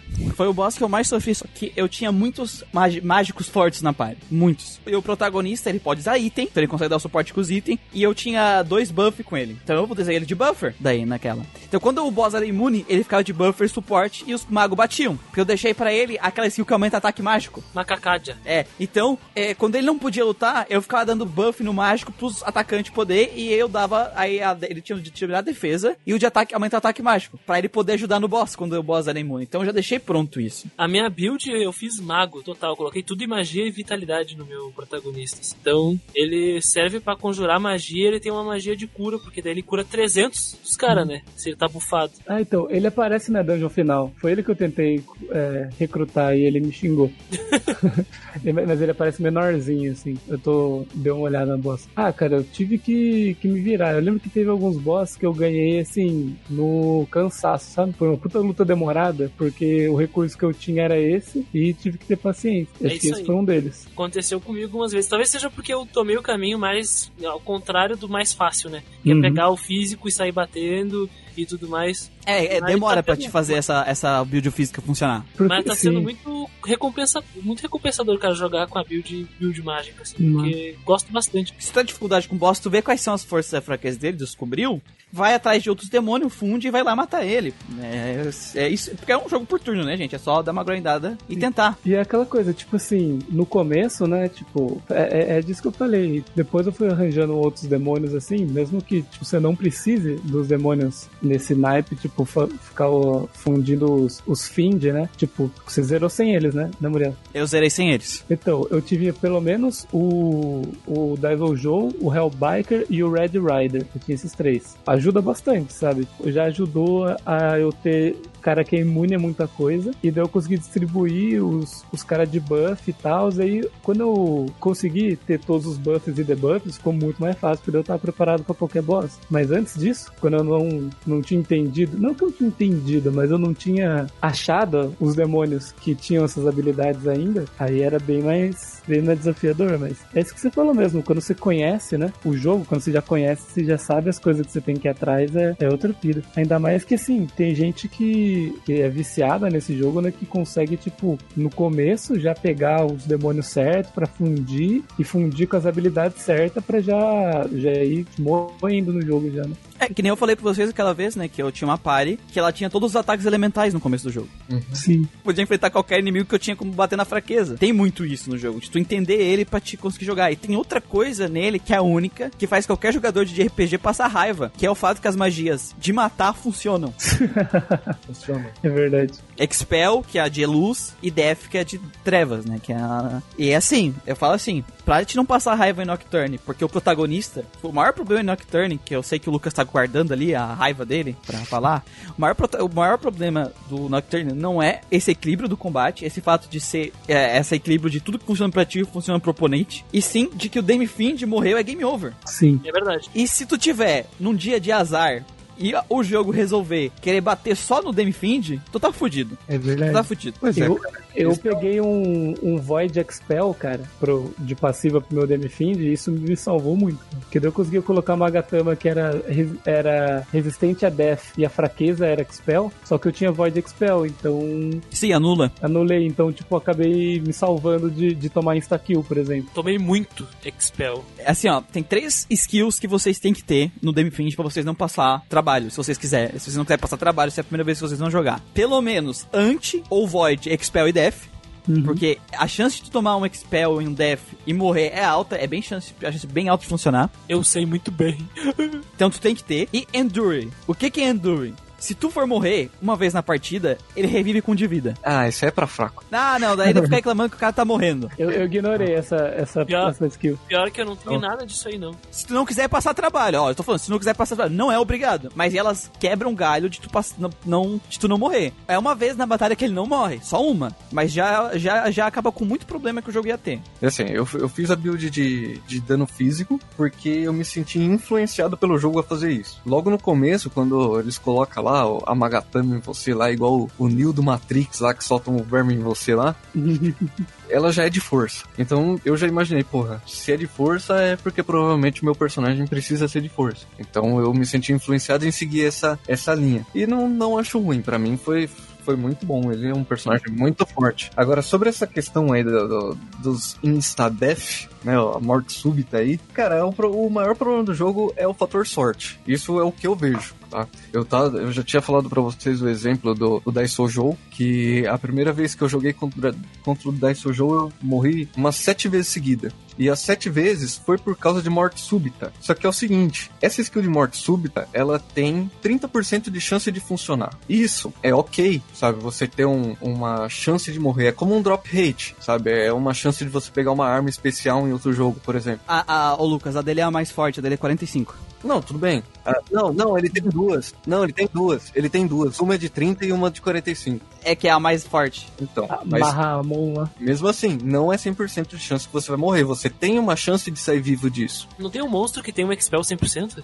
Se eu não me engano, é perto de 50%, mas Eu não é mais tem. É, forte. t- tem, tem monstro, tem monstro que dá, que dá insta-kill, mas, é, por exemplo, é o, É que se tu tiver, ou se tu for weak a Expel ou weak a Death, aí ela dobra a porcentagem. Ah, tá. Mas o, o problema do jogo, desse fator sorte, não é a chance que você tem de morrer, e sim a chance da programação do boss ficar completamente retardada, sabe? É, as sete vezes que eu morri com, pro Daisojou foi usando, foi tomando por essa skill. E depois de um tempo que eu voltei lá, ele não usou nenhuma vez a skill, Foi tipo um RNG absurdo que ele teve antes, entende? que O- você se fudeu e depois ele resolveu não usar da outra vez. Isso pode acontecer não só com o boss. No- na, na batalha random, você pode morrer de entrar na batalha rapidão. Porque a programação, às vezes, do jogo dá umas doenças mental que, cara, vai pra um nível absurdo. Ele quer realmente matar. Tem aí o boss famoso, o Mote, que ele é famoso exatamente por causa Ah, tá. disso. Eu dei muita sorte nele, velho. Eu também dei sorte com ele porque eu não dei tempo de- dele atacar. Ele era fraco contra raio e os três demônios que tinha na minha party eram de raio e o raio paralisa. Então eu, eu dei sorte que eu não dei tempo dele bater. Só que se você procurar vídeo na internet, tem pessoal que entra na batalha e morre, cara. É, é o Beast, né? Na Neo Dragons, é o Beast É o dele, né? Beast. É, Mas ele, eu- usa, ele é o único que Chequei pode aqui, usar ó. mais vezes. O God's Ball, God's Ball é uma magia exclusiva do White Rider e é 100% de Death o spell dele. Tem. O problema do jogo é o Demi Fiend morrer da Game Over. Não é. É a sorte que tem na programação do jogo. É sim. Porque se o Demi Fiend não morresse, tu não teria morrido. É a sorte que tem na programação do jogo. Eu tô- não tô falando a sorte do jogo. Ah, esses 30 ou 45% de chance de você morrer. É a sorte da, da programação do jogo ficar doente. Isso existe. Isso é real. Sim, mas olha só, se o Demi Find não morresse desse game over, não teria tido tanto problema. Se ele mata os outros três demônios na, na morte súbita, eu ia me fuder do mesmo jeito. Não, a probabilidade matemática dele matar todo mundo na morte súbita é, ba é muito baixa. Não. E outra, Já aconteceu vez de matar dois personagens ao mesmo tempo na morte do- súbita. não, matar dois e matar quatro é diferente. Se, ficar do- se ele usou, se ele usar três vezes seguida essa skill, que foi o que aconteceu, ele mata dois, eu tenho dois vivos. Ele ainda vai usar mais duas vezes a skill em seguida. Tu tem como ter demônios que são imunes a Death no- nessa parte do Ou jogo já. Expel. Ou Expel. Então, se o Demifind não morresse e dava game over, ele não ia fazer nada. Tu tem como proteger ele, de- se proteger dele, mesmo ele dando isso todo turno. Porque o jogo, a essa época, já tinha as pedras de que não davam Expel liberada. Que protege. Porque foi assim que eu derrotei ele. Antes do Thor, Tu não tem a Magatama, mas tu tem as pedras que tu usa item gastável que te protege contra Death. Esse item que te protege, ele não dropa nessa parte. Tu precisa trocar as, as gemas lá no cara pelo item Ah, tá. De Bom, Ginza, né? pô, me- me- de Ginza. eu consigo ver, entender a frustração do Lucas, porque é uma coisa que não tem o que fazer. É save or suck, né? E eu entendo um ponto de vista da programação de existirem habilidades de morte súbita, porque isso é um legado que veio do RPG de mesa. Nas, nas antigas edições do próprio Dungeons Dragons era muito comum existem, existirem habilidades que ou tu passava no save ou tu morria, tu perdia teu personagem. E eu consigo ver por que, que o Nocturne e Shin Megami Tensei tem algumas coisas assim. Porque essa pegada mais hardcore permeia a franquia, a série. É um legado existirem habilidades de Saver Sun. É, não que seja divertido, ainda mais com um público de RPG que tá acostumado com, com jogos Final Fantasy, como, enfim, Dragon Quest, outros jogos assim, que não tem isso, isso não é comum. Então o que, que eu posso dizer pra ti assim, ó? O jogo ele te permite te defender disso. Eu morri muito com Evil's Eye, com aque- aque- aqueles selos de anjo do caralho lá, enfim. E eu não lutei contra o White Rider, eu acabei de ver aqui, ele, ele mata 100%, então provavelmente pra tu enfrentar ele tu tem que ter um nulidade a spell ou defesa a spell, porque é uma coisa fodida, né? Morri e perdi meu personagem várias vezes pra isso, eu ficava chateado. Até comentava com vocês de madrugada no chat. Eu acho que a saída, que nem o Muriel falou, seria tirar ah, o fim do jogo do, do protagonista. Foi o que fizeram em Shin Megami Tensei 4. O jogo não termina se o teu personagem perde.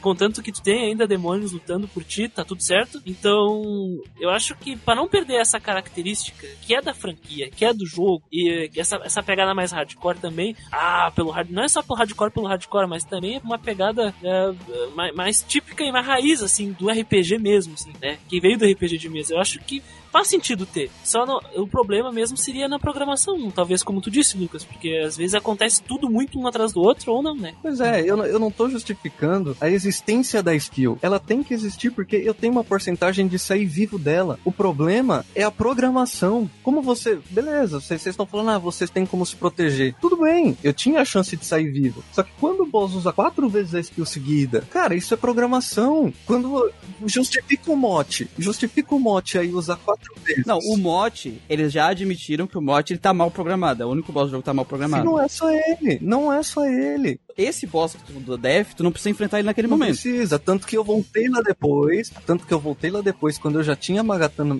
de ficar antes, e ele não usou nenhuma vez a skill. E tem, e tem aquela. Só que eu não fui com a Magatama, eu fui com o item gastável, tô te falando. Eu não tinha Magatama, porque o jogo não te libera a Magatama de Death ali, ela só libera lá na frente. Lá na Essa frente, altura.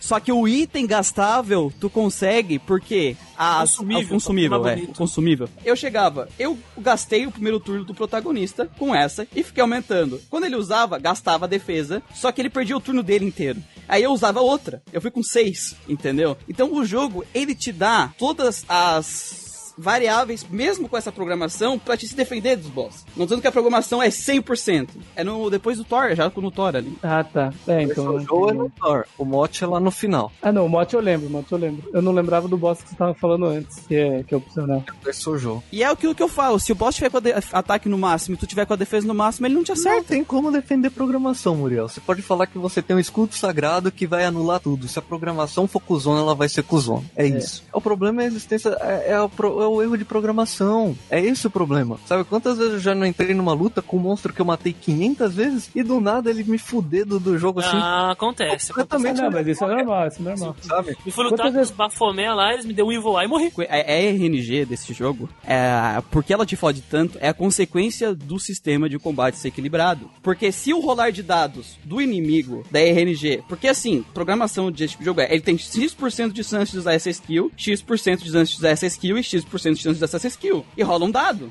É automático isso no jogo. Se tu der azar nesse rolar de dado, mesmo matematicamente a, a chance de tu, de tu se fuder é baixa, na hora que acontece tu vai se fuder. Sim, eu, eu acho isso, isso normal, porque tem chance do cara usar as skills, tipo, estão lá pra ele usar e, e tudo é RNG, né? Mas é normal essas coisas, tipo, tanto que uma vez aconteceu de eu estar, tipo, em Ginza, assim, sabe? Quando, tipo, de- bem mais pra frente no jogo. Tipo, sabe quando você tá andando despreocupado? Porque qualquer coisa aqui não, não me traz nenhum problema. De repente, tipo, entrou numa luta onde o inimigo começou antes que eu. E era aquela mina gato, sabe? A Neko. Ah, aconteceu comigo também. Fez o cara se Ela deu, apaixonar ela deu um sexy gauge no meu protagonista, ganhou, e eu não lembro se acho que, acho que eram duas. A outra deu sexy gauge em outro cara. Os dois entrou, velho. Meu grupo começou a se destruir. Simplesmente eu quase morri de enguiza, assim, eu, tipo, quase morri mesmo, tá ligado? É azar. Simplesmente Achei- azar. A NR desse jogo, ela funciona como qualquer outra NRG. A diferença é que nos jogos normais de RPG, os inimigos são muito mais fracos que tu.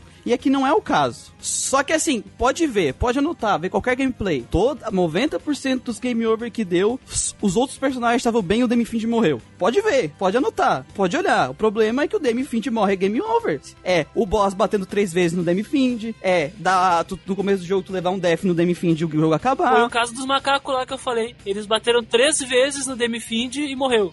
Ou o cara que, ou o boss que É. faz todo mundo ficar com de vida, aí ele foi bater logo o quê? No, no, no protagonista. Se o Demi Find não desse game over, que nem é no Shin Megami Tensei 4, foda-se a sorte se o cara vai dar assim com o mundo, tu vai lá e revive o cara. O problema é que a luta acaba no momento que o Demi Find morre. Então, por mais que a tua party tá inteira bem pra caralho, com a vida cheia, se ele morrer, se a NRG bater, que ele vai bater no Demi Find, o Demi Find morrer, até às vezes com o Endure, que eu tomei um, fiquei com um de vida com a skill, um bateu no Demi Find, sobrevivi, e o outro foi lá e bateu nele de novo. Isso, isso faz parte do gameplay, velho. Mas no final você tem diferente. quatro personagens. Você tem quatro personagens, mas é tipo, tem a chance de um morrer e fudeu, tá ligado? Não importa que você tenha quatro, você tem que proteger então, um. é, é aí que é o problema o, que, eu, que eu tô te falando, Lucas. Se não tivesse isso, a, a 90% das mortes que a gente teve do jogo não aconteceriam. O jogo teria seguido. Tu tá entendendo? O maior problema é a morte do Demi Finch, porque senão a RNG não ia fazer tanta diferença. A dificuldade que o, faz o jogo parecer tão difícil é essa morte do Demi Finch. Porque normalmente a tua party tá bem. Não, são situações completamente diferentes. Eu, eu Fator sorte em programação de jogo é meu ovo. Mas enfim,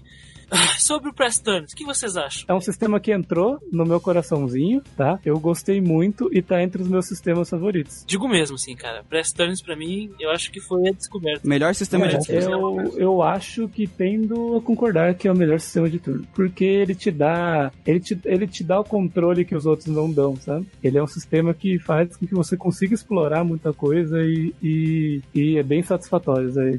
Cara, é um dos melhores que eu já joguei, sabe? É, ele te- me dá a oportunidade de. Ele me dá recompensa ao mesmo tempo que pune. É de igual pra igual. Do mesmo jeito que eu posso me fuder, o inimigo também pode. É um dos melhores sistemas que eu já vi. É engraçado às vezes você ver a reação da, da- das coisas acontecendo. Tipo, olhando e falando, nossa, mano, fudeu, fudeu, fudeu. De repente acontece um, um negócio, sei lá, o cara num negócio que, que três pessoas do seu time desvia, você fala assim, caralho! Como assim, mano?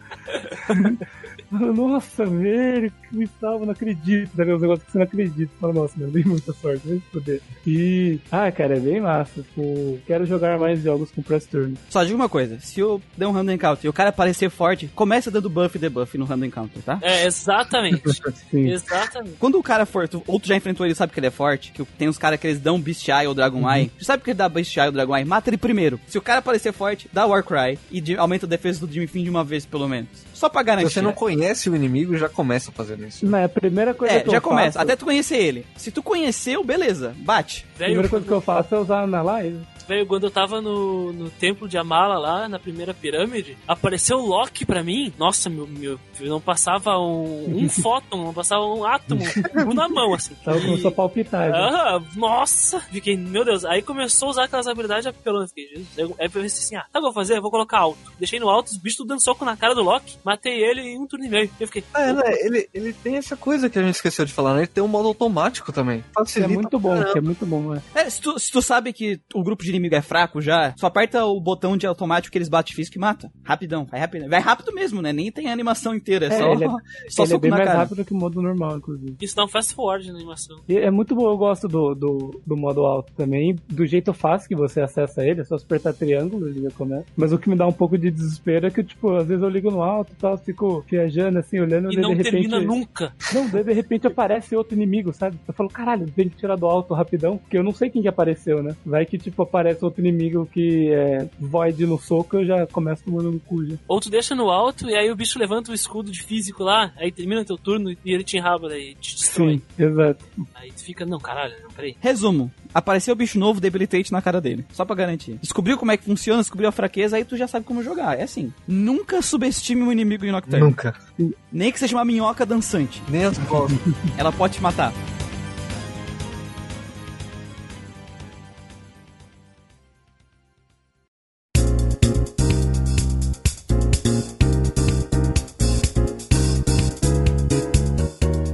Cara, entrando na parte de grind, esse é um jogo que, né, é- o grind faz parte da proposta dele. O grinding, assim, você. Você quer. Às vezes você pega um demônio e fala assim, cara, esse demônio é foda, eu preciso liberar as skills dele, cara. Às vezes, assim, até quem já conhece mais do jogo, sabe que, tipo, ah, eu preciso de tal e tal demônio, liberar todas as skills dele, fundir esses dois, fundir com as skills certas pra liberar um demônio foda. Então, tipo, é um negócio que vai ficando meio que natural É fazer. porque é muito recompensador o grind, e aí tem aquele negócio do grande, que é o ponto de interrogação. Ah, sim, Sim. tem as Tu interrogações. pega o demônio e tem as skills que ele vai aprender, e aí tem um ponto de interrogação. Quando tu aprende uma, aparece qual é a próxima que ele vai aprender. Pra quem é, conhece, né, Shin Megami Tensei já já conhece as, as skills, tal, o que, que elas fazem. Eu, no meu caso, como era a primeira vez, todas as skills que eu olhava eu não fazia ideia do que que era, porque é um- uma nomenclatura completamente diferente. O pessoal que jogou o Persona, se for jogar o Shin Megami Tensei Nocturne, tem, sabe o que as skills fazem, porque são as mesmas, né? Então, não, Ah, mas essa é a minha primeira, minha primeira contato com a franquia inteira. Então é aquela coisa, eu olhava e falava,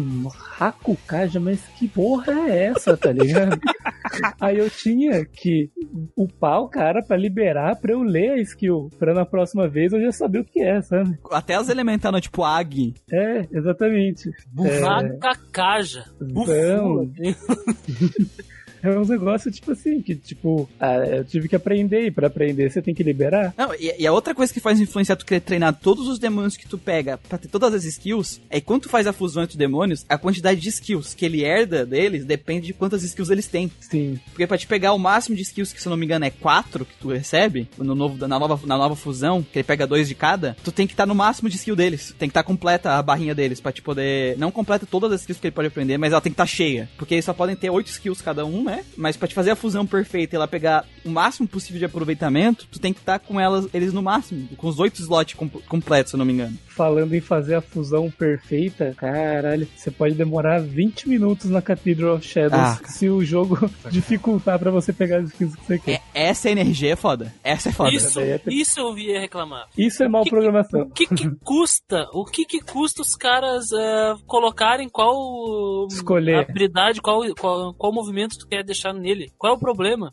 Tem outra coisa que eu quero reclamar também é que é o menu, é o menu do jogo. Porque o menu, o menu ele tem um menu pra tu ver os status da party. O menu ele tem pra, Pra- tu pra poder skill. pra tu poder pra ver as skills da party e Aham. tem um outro acesso pra tu poder poder summonar eles, colocar eles na ordem que tu quiser na party. É. Pra quê? Tu podia ter só um acesso e colocar as opções dentro dele. Eu concordo, eu, eu acontecia isso comigo direto. Eu falava, ah, não sei o que, deixa eu ver o que, que tal skill faz. Aí eu entrava pelo status. Eu falava, Exatamente. "Oh, caralho. Aí eu ia lá na skill, pra ver. Às vezes eu queria, nossa, qual que é a próxima que o cara vai aprender? Aí eu entrava no skills. Aí eu, ai, caralho, é status, tá ligado? É um erro, é um erro, é um erro. Mas, mas na catedral, né, as fusão é foda porque ele pega duas skills, por exemplo, de cada um dos demônios que tu vai que aleatório. são três. É, depende do três. quanto isso tem. Depende de quanto. Ele pode herdar duas, três ou quatro. Depende de quanto treinado tá os demônios que tu vai fundir. Só que é completamente aleatório. Só que se tu voltar e botar pra fundir de novo, ele. O resultado da, da prévio muda. Tipo uma loteria. Tu tem que selecionar o primeiro e depois o segundo pra ver o possível resultado. Isso. Se tu não gostou do, do, do moveset, tu tem que selecionar, selecionar novamente o primeiro, selecionar novamente o segundo pra ver É. qual é o resultado prévio. E isso é um saco. Teve uma vez que, eu- que eu e o Christian ficamos que meia hora, Christian, quando a gente tava jogando junto aquela vez. Aham, a gente tava querendo fazer, acho que um Jack Frost, né? Lá no início do jogo. A gente ficou um ano. Porque a gente queria uma, uma Mabufula, né? O Jack Frost não saía nunca. É, então. Era Mabufula, eu acho que era, mas enfim, não importa. A gente ficou um tempão lá, ficou acho que uns 15 minutos. Cara, é muito triste, porque às vezes você, tipo assim, você olha e fala, mano, eu quero essas três, pelo menos essas três tem que passar. E você fica, fica, fica um tempo, de repente aparece duas que você queria, assim. Isso é verdade. Aí você fica, caralho, e agora, mano? Foi mó foda conseguir essas duas. E aí, eu aceito isso, não aceito. E, e aí tu não aceita e fica e não vem mais, né? É, é, e Mas não vem mais. E daí chegou uma hora que chegou uma, que chegou duas que eu queria e mais outra, né? Só que eu não lembrava o que, que essa outra fazia. Eu falava, e aí, mano, o que, que você gosta? Eu- Podia dar pra olhar, né? Ah, o que, que cada skill Podia fazia. dar pra né? olhar o que faz, tá ligado? Essas coisas que me irritavam um pouquinho. Mas o grind, a- além da necessidade da fusão, vocês precisaram subir de nível? Não. Grindar nível? Não. Não. Assim, às vezes você tem vontade de ganhar nível, assim, por causa da fusão nesse sentido, e, ou porque você vê as opções de fusão que você tem, e daí aparece um demônio que você quer que ele tá, tipo, cinco níveis acima de você. Você fala, bom, quero chegar no level tal pra poder fundir e pegar esse demônio. Então você acaba grindando um pouco. Eu só fundia quando a minha party tava toda full level, full, full, tipo, com as skills. Então, tipo assim, eu pegava um cara novo e colocava ele. Quando ele aprendia as skills, eu trocava por outro. Uhum. Quando esses aprendia as skills, uns, eu tinha uns 4, 5 já, uns, uns 6 com todas as skills liberadinha, aí eu ia lá e ver quais eram as fusões possíveis que dava pra fazer com eles. Eu ia trocando, e aí no boss eu só tirava os que estavam mais fraquinhos e botava os mais fortes. Mas eu, e assim, nessa, nessa brincadeira de tu explorando e trocando assim, eu não precisei fazer grind grind, tá ligado? Só precisei fundir de vez em quando. Sei, tá ligado? E Teve vezes que vocês viram que o, o, o demônio que tinham lá era mais forte que a fusão? Que, que é, seria uma escolha boa a fusão? Nesse caso, tem um, monte de, escolha- tem um monte de fusão que é resultado de fusão merda, aí tem um que é bom. E aí tu olha e compara os status dessa fusão boa com, a- com o bicho que tu tem atual e é inferior. Já viram isso já acontecer? Acontece, acontece. Já. Cara, eu tô, eu, eu tô como um Ortrus aqui que tá quase maximizado em força. E eu acho que eu não vou fundir ele em nada, porque todos os que eu, que eu, que eu posso fundir ele são um lixo perto do que eu tenho. Talvez, se você pegar um demônio, tipo, de uma outra raça, tipo, diferente assim, talvez você funda com outros em alguma outra coisa, né? Diferente do que tá agora. O pessoal fala do Shin Megami Tensei que assim, tu só funde o demônio quando ele é inútil. Uhum. Quando ele ficar inútil, tu funde ele. Se ele for muito forte, não funde ele. Espera, porque se ele tá muito forte, pra que tu quer fundir ele? Sabe? Funde os fraquinhos. E quando ele já ficar ultrapassado, aí tu funde ele. Teve um que eu carreguei até o final do jogo, que eu falei que eu fiz ele tão foda na- na- na- nas coisas, que ele era muito útil. Ele não era o demônio mais forte que eu tinha, só que eu trazia ele como utilitário. Que às vezes morria o, teu, o personagem, eu não queria reviver, porque tu perde turno revivendo, aí tem que reviver, trazer ele de volta. Então eu já trazia ele pra frente e ele protegia, entendeu? Eu não- a não ser que ele seja foda pra caralho, seja bonito, seja um dragão, seja, sei lá, um bafomé. Não, não, não. De- não é Pokémon aqui. Eles não são seus amigos. Se ele for inútil, tu chuta ele fora e foda-se. Pô, cara, o meu, mi, mi- meu Mizu, Mizukuchi, Mizuchi, que é a cobra aquela de, de gelo lá, evoluiu no, evoluiu no, no- no dragão No Long. lá, o, o Long, né, que na verdade Ah, é... Tem isso também. É Sei- Seiryu, né? O dragão Seiryu. japonês, Aham. que acho que ainda é chamado King Long, né? Que é o original, enfim. Tem uns personagens que ele evolui, né? Que eles viram outros, né? Tipo, a, a minha waifu de pé descalço virou outra waifu de pé descalço. É, a Pixie, a Pixie é uma das poucas que evolui três vezes, né? Duas As vezes. fusões, as, fus, as fusões não, as evoluções eu mantive no meu grupo. Tipo assim, tinha uns que eu até poderia ter me livrado, mas acabei ficando com eles. Por exemplo, você lembra do Snake Mizushi, que é uma bolinha de pelo assim com uma tromba? Aham. Sim, Sei, sei. Ele, ele vira uma, uma tartaruga. sim, eu tô com ele até hoje. Eu tenho O- até hoje Como é também. que é Kishyun, né? O nome dele é Gishuan, né? Gishuan. É uma tartaruga com rabo de dragão. É, Porra, rabo de cara, cobra, é né? Eu não cheguei a fundir muito, não. Eu meio que fechei a minha party no, no- du- durante a jogatina. Que eu peguei aquele que é um vaso, que é aquele que é imune a ataque físico. Sim, sim, sei. Aquele lá é forte, aquele Eu, lá é bom. eu usei ele, ao, o Zumi, que é uma, uma que curava, E aí eu só peguei o Matador, Dai Joe e o Red Rider. E aí, cara, foi até o fim do jogo, nem mexi mais confusão, velho. Parei aí. É que assim, se tu tem as skills boas, certas, e os personagens estão ganhando os status, tem os status legal, às vezes tu pode manter eles, porque tirando o boss secreto do True Demon End, o último boss não é tão difícil. Porque ele aceita ataque físico. Assim, você tem que ser rápido pra matar ele. Você não pode demorar, porque o bicho é pistola, velho. Na segunda fase dele, ele fica putaço. Ele tem um ataque especial que é, não sei quantos, a cada tantos turnos, ele dá um golpe assim que dá muito dano. Sim. Mesmo que tu tá com tua defesa no máximo. E o ataque dele, no mínimo, ele arranca tipo 3 quartos da tua vida. É Infinite Light o nome dessa skill aí. Isso, isso. Ele, ele arranca a vida. Mas aí você tem que meter o Warcry na cara dele. Não, se tu não tiver com Warcry nele, tu morre, tá? Tu morre.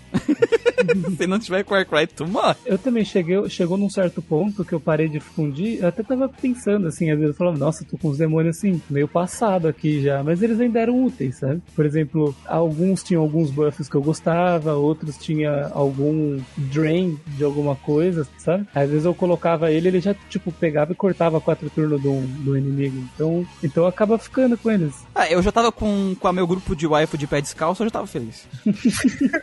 Vocês não falaram uma, uma coisa que tem na fusão ainda, que é que começou primeiro nesse jogo, que é a fusão sacrificial. Ah, quando tá na, na lua cheia, eu acho, né? Vocês podem fazer um sacrifício. O que, que é isso? É uma fusão normal que tu adiciona um terceiro ingrediente. E o que acontece? Uh, ele vai herdar habilidades dos três e vai ter experiência extra. Ele vai upar de nível daí.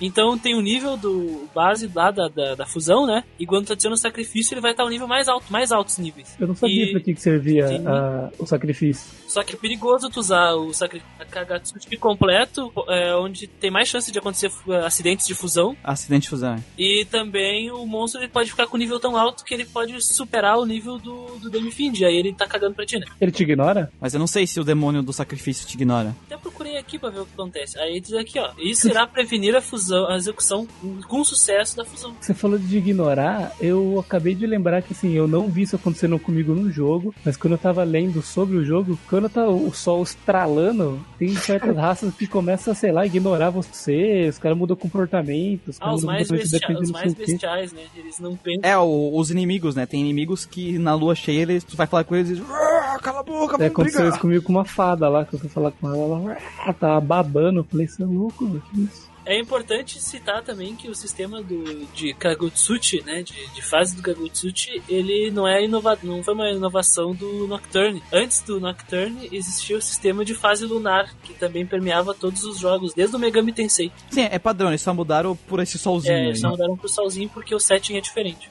E no mesmo NPC da fusão, você ainda tem uma opção de comprar novamente os demônios que você descartou ou usou em fusão, né? É, você, Por um preço exorbitante. você, você registra eles, né? Isso. Registra com todas as skills que ele tinha, etc. Aí você pode comprar depois. Eu só descobri isso um pouco mais pra frente do jogo, porque eu via que tinha a opção de registrar. Registrava eles, falando, o que que serve essa porra, né? Aí depois que eu fui ver embaixo, ver a lista, eu falei, ah, beleza, minha lista tá aqui, né? Aí depois eu vi que tinha a opção de X pra, pra você apertar X e contratar ele de outro. Falei, Olha só. É basicamente um banco de DNA pra tu clonar aquele bicho que tu usava antes. E ele cobra caro, velho. Ele cobra caro. Dependendo dos demônios, os caras cobram o olho da cara. Às vezes, tipo assim, é um demônio que eu queria rever. Vou rever esse demônio porque tem uma skill legal pra me fazer outra fusão, né? 40 mil. Puta que pariu, velho. Tá, tá louco, velho. Tá inflacionando. Aí eu que trouxe os bichos pra ti, dá um desconto. Mas não usa muito dinheiro nesse jogo, né? Exceto comprar Magatama, eu não vi muito. É, mas tem Magatama que é caro pra porra. Comprar chakra, chakra drop, cara. É, então, comprar uns itens. Chakra Drop, cara. Tu entrava numa dungeon com 99 e saía com o zero. Chakra Drop, é, Revival Badge. Sério mesmo? Eu não comprei quase nada no jogo, velho. Eu comprei Chakra Drop, mas eu não gastava tanto. Se tu tiver, se tu tiver o, o, o demônio lá que reza, né? O, esqueci o nome dele que vocês fizeram. Show. Da Sojo. Da Sojo, ele tem a skill que ele rouba muito MP. Ah, então. É, então deve ser por isso. Não precisa. Agora, quando tu não tem isso, que até uma parte do jogo eu tinha que comprar pra caralho. Depois que eu peguei um demônio que tinha skill que ele regenerava enquanto andava, e eu fazia as fusão pra elas sempre terem isso, pelo menos os que davam heal, Aham. aí eu não precisei gastar tanto. Porque o Demifin já atacava físico, e matava todo mundo. E aí esses dois curavam e recuperavam MP andando. Aí eu não tinha mais esse problema, sabe? Mas no começo do jogo eu tive que comprar bastante Chakra Drop. Pior que eu não usei Ah. tanto item e Eu me virava com o que tinha, mas comprar chakra drop é importante. Sim, mas tipo assim, eu nunca tive que grindar pra conseguir dinheiro. Não. Só o fato de tu explorar o cenário e enfrentar os inimigos, normalmente tu tem os dinheiro suficiente pra comprar um. A menos que tu já tenha gastado, né? Às vezes que tu viu que tinha uma gatama novo, tu não viu, aí tu já gastou o dinheiro, e às vezes tu vai grindar pra comprar. É, isso, isso aconteceu comigo, mas só isso também. Mas não que o jogo não te dê dinheiro suficiente pra te comprar o próximo Magatama que aparece. Tudo bem que tem uns Magatama que é caro, né? 60 mil. Eu, eu vi um de É. 150 mil, que eu já tinha gastado em outros dois antes. Falei, caralho, tenho que voltar aqui depois, acabei não voltando. Aí porque 150 mil, tipo assim, eu tava com 30. Falei, nossa. É, né, mas é bastante, 150 mil no jogo é bastante. Se tu tiver o extorsão, aí tu consegue uma grana boa rápido. E, e se o seu Demifind não ficar confuso e ficar jogando Exatamente. dinheiro no lixo, fica mais Exatamente. fácil ainda. Mas ele não joga tanto dinheiro. Cara, cara, Não, tem uma não, luta que eu não. entrei, é, é- é proporcional ao quanto você tem. Tem uma luta que eu entrei, mano, que ele ficava jogando 8 mil, velho. 8 mil por vez, assim, eu falava, nossa. Mas tu tinha muita grana também, né? pobre, mano. Sim, tinha uma hora que tava jogando mil, mil, mil, não, porque eu já perdi, já perdi aí 10 mil quase. O que eu acho engraçado é que se tu castar essa magia no inimigo, ele joga dinheiro também, Joga, sabia? eu vi. Eu achei muito engraçado. Eu usei uma- um ataque em área que dava confuse. O cara começou a jogar dinheiro. Eu falei, mano, como assim, velho? Ah, mas tu pega o dinheiro dele? Não, acho que ele dropa Descartado. Não sei. Eu, Eu não sei se ele dropa no final do combate, eu não parei pra ver porque isso aconteceu comigo uma É, vez. Eu também. Eu esqueci de ver. O segredo pra não se sentir ficando pobre aos poucos é sendo pobre sempre. Boa, é boa. real. Não, vai- não entra na dungeon com 150 mil de gold. Pois Sim, sem gastar tudo em item antes. É, do mesmo jeito, né, que, que a gente viu isso, do, do inimigo também dropar, dropar o dinheiro e tal. O que eu achei da hora desse jogo, que eu pelo menos não lembro de ter visto em jogos anteriores, é que os monstros tentam usar magia mesmo sem ter MP, tá ligado? Eles Aham. parecem jogador besta que não viu que tá sem MP e tenta usar o negócio, tá ligado? É muito engraçado. Sim. Isso vira uma mecânica de jogo mesmo. Que nem a gente que tinha o Daisel Joe, tinha é, mini boss, assim, coisa que eu ficava tipo, mano, só no meditate, só, só tirando MP do cara. Pra daí zerar e ele não conseguir usar as habilidades de perder turno, sabe? Tu até consegue fazer isso nos boss do jogo normal, só que eles têm tipo assim, 50, 5 mil de MP. Então, Então, depende do boss. Tem, boss que eu consegui fazer isso porque tinha boss que tinha, sei lá, 750, tipo, 1500, dava pra você fazer, mas aí eu tinha boss que eu ia enfrentar que eu via, Teve- tipo, 5 mil. Falei, tá, deixa Teve eu. um boss com uma gimmick assim, que ele fala, ah, eu aprendi uma magia nova, kkkk, aí ele vai usar e não tem MP. Ah, é o. É o, É o espectro? É o espectro do, É o- o Wisp. do labirinto. Isso. Sim, aí ele faz o que? Ah, é, então eu vou roubar a tua. Aí ele começa a roubar a tua. Pra poder usar. Então achei legal isso, cara. Pô, mó legal. é uma forma dele te ensinar uma mecânica de uma forma não expositiva, sabe? Tipo, tutorial. É o inimigo que tá fazendo aquilo. E é engraçado. E é engraçado, se diverte. Ri enquanto aprende. Olha só que divertido.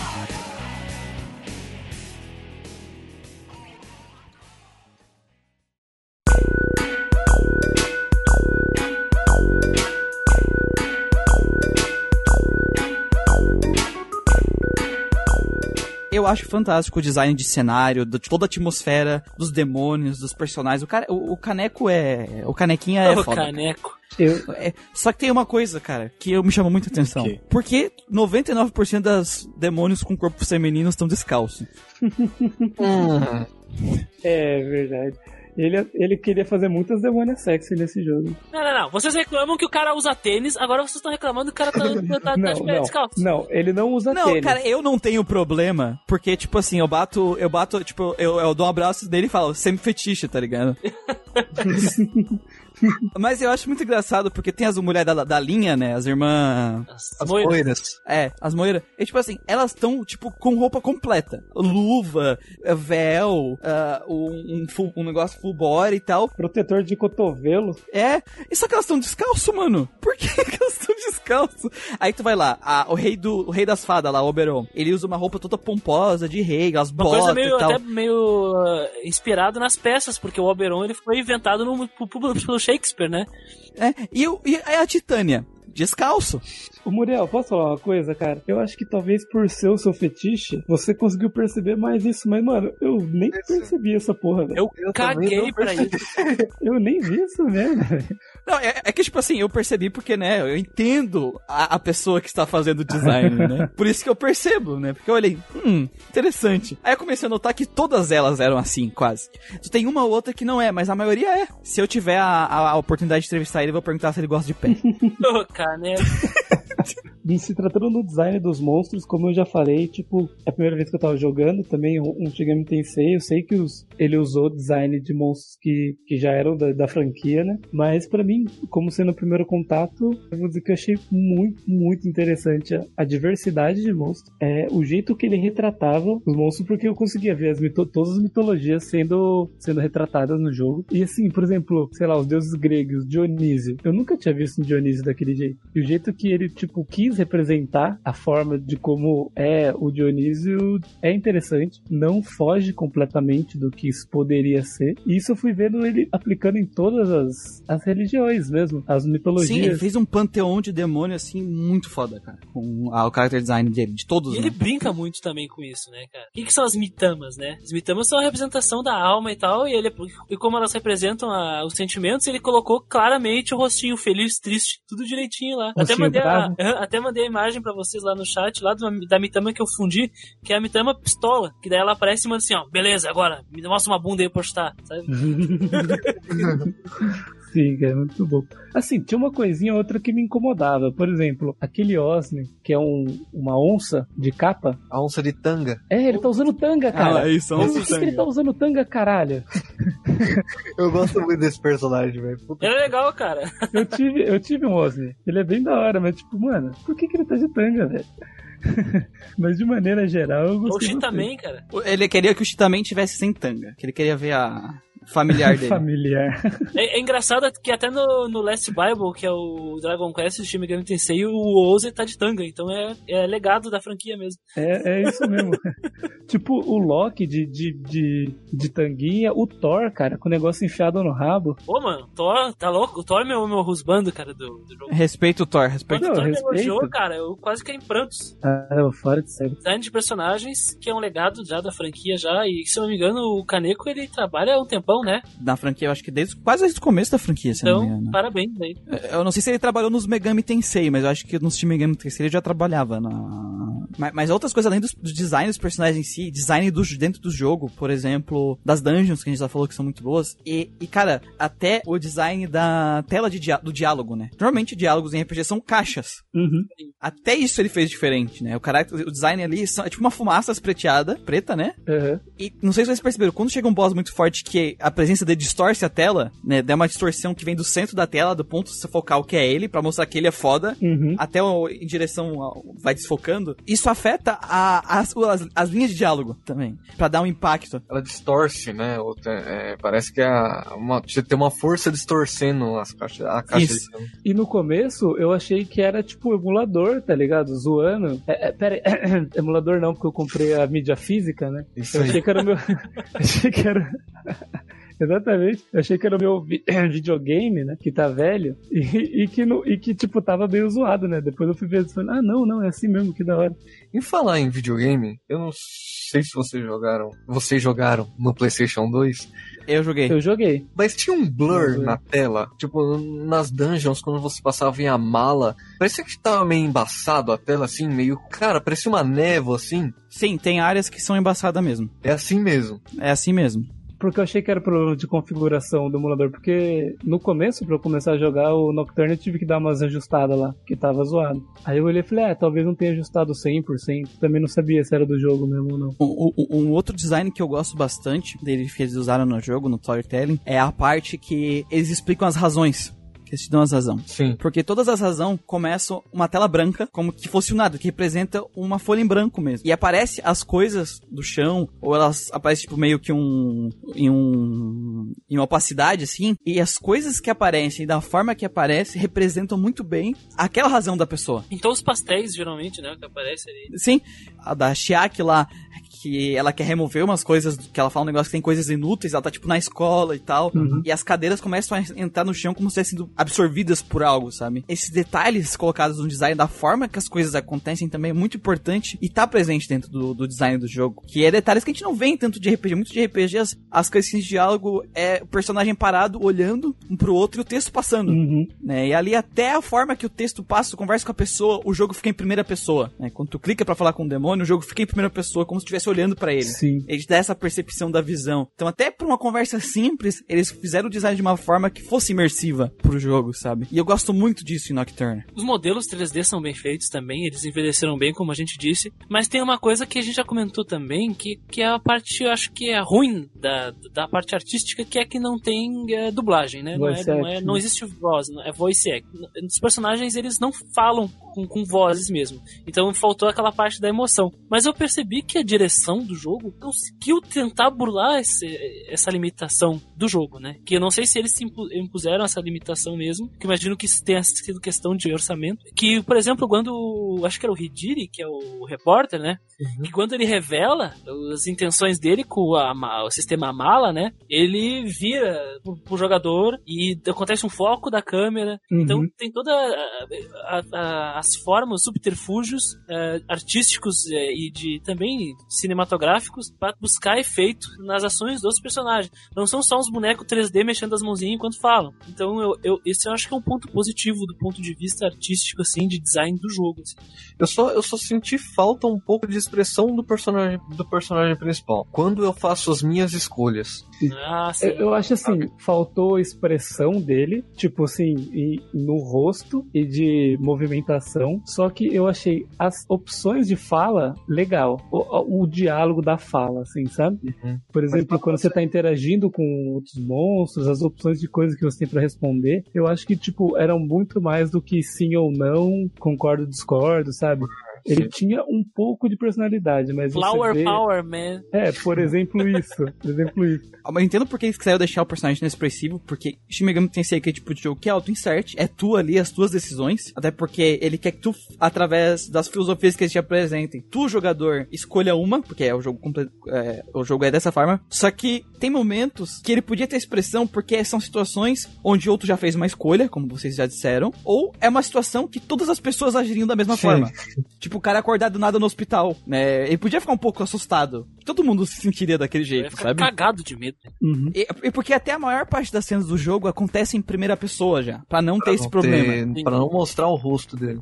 Eu Só pra concordo. Acho que o único momento que eu vi que ele teve uma expressão foi quando o Dante apontou a pistola pra ele, que ele olhou meio de cabo de olho, assim, meio putaço. Mas foi o único momento, assim. Mas quem não ficaria assim se o Dante não tivesse um, um trabuco na tua cara, né? Até nos finais, quando tu tá criando um mundo novo, ele tá É, ele inexpressivo. tá inexpressivo. É, Não, ele podia estar, tipo assim, sorrindo porque é a nossa escolha, sabe? Nós escolhemos isso. Então, eu- ele podia estar feliz por ter conseguido aquilo que queria. Porque eu acho que é assim que o jogador tá se sentindo Nem quando ele se momento. concentra, né, pra Né? criar um mundo novo, isso aí, enfim. Isso, é, eu acho que faltou um pouco, sim, também, concordo. E sobre a música, pessoal, gostaram do som? Então, eu acho que a música é um fato, é, é estranho, Eu- cara. É eu complicado. vou dizer pra vocês que assim, eu gostei das músicas, cara. E assim, são umas músicas esquisitas, nunca tinha ouvido nada parecido. Mas eu gostei. Eu gostei, foi uma experiência diferente, assim. Apesar dele, por exemplo, uma voz cantada falando umas coisas que são inteligíveis, assim. É meio esquisito, assim. Sim, só que é mega profundo. Só que tu não consegue entender. Tu escuta um zumbido e tipo um yes no meio, um god. Tem umas partes que eles estão falando a forma que o Demi Finch está se sentindo naquele momento no mundo. E umas que é passagens da Bíblia cantada. Ah, Relacionado com revelações, com apocalipse e coisa do tipo assim. Eu gostei, eu, eu gosto da música de boss. Ela me faz sentir perigo, se sentir que eu estou numa luta de boss. As músicas dos Find eu acho legal também. E a música que é contra os boss finais também é uma música que eu gostei. A, a produção musical é muito boa, porque assim, tem músicas que. A música, quando acontece a concepção, aquela música é a música pra concepção. Os boss principais têm músicas pra eles. As áreas têm músicas próprias bem feitas. Só que elas são músicas estranhas. Então eu acho que com várias pessoas o pessoal não vai gostar. Tem pessoas que não vão gostar da música. Eu não importei, eu adorei a música do jogo. Assim, me muito naquela atmosfera Tem daquele uma E- música que. eu- uma- não é nem uma música, mas é um, um- uma coisa que, que eu gosto. Ah, é uma música, né? que é quando você vai enfrentar um boss, você entra numa, numa área assim, de repente. Ah, sim. Sabe? Você fala, nossa, lá vem, né? Desgraça. Sim, é muito boa essa música, porque ela te prepara Ela pro te combate. prepara, é muito bom. Eu até mandei a letra ali das musiquinhas ali. Eu tô, tô vendo uma aqui, a luta do boss é mais ou menos o seguinte: é um trecho curto que ela fala assim: vamos sacrificar o filho do céu, o maior vislumbre do homem, Do fogo É. vermelho. do fogo vermelho. Ó, como eles estão perdidos em suas orações pelo nosso maior Deus. Deixe-me dormir, por favor. Eu sou o homem meio humano. Eu estou cansado como coração e pessoa enfraquecem. Em nome de Deus, eu não vou quebrar. Consegue ouvir? Quando, quando tu, tu vê a música, tu acha legal, e quando tu vê a letra, tu, nossa, a música sobe muito no no teu conceito. Porque quando tu sabe a letra, tu consegue acompanhar o que o cara tá falando. Mais sons, assim, foram coisas que meio que me marcaram. Por exemplo, a música que quando toca, quando você passa de level, por exemplo, sabe, que é tipo uma guitarrinha tocando, assim, é uma música que eu achava legal. Então, meio que, assim, todos os sons, assim, acabaram, tipo, marcando. Deu eu lembrar deles, assim, sabe? Res- Ressoa contigo o som. E o, o som estranho é também, que nem o Muriel falou, pra encaixar, né, na- no ambiente que a gente tá. Você tá numa caverna, é condizente com a caverna. Uhum. Você tá no, num hospital abandonado, tenso. Enfim, várias coisas assim. Cara, eu não consegui ficar muito marcado com essas músicas, sabe? Eu consigo lembrar bem. Uh, o que eu consigo lembrar bem é a música de batalha. É a música do boss, tá ligado? Porque é toda porque- hora. porra, era muita batalha, era muito boss, então, tipo, isso ficou na cabeça. E eu lembro que outra música que eu gostei foi a da Chiak, quando ela revela o plano dela. Re- revela o plano, né? Ela revela que ela decide jogar nas regras do mundo, né? Eu lembro que teve uma música até que calma nesse momento, né? Até É, bem até calminha. tem uma fanart muito bonita de- dessa cena. Eu gosto bastante dela. Mas, cara, você sempre fala, ah, Lucas, você lembra de Thor? Eu, Cara, não lembro, não me marcou, sabe? A, a não ser de batalha. De batalha, velho. Depois É que eu jogava, eu- eu dormia ouvindo ela, né? É realmente difícil todas as músicas te marcarem, mas quando tu para pra olhar pensar no design sonoro do jogo, assim, a forma que o design foi feito, é foda, cara. É foda pra caralho. É bem feito, é bem feito. Isso aí não tem como negar, não.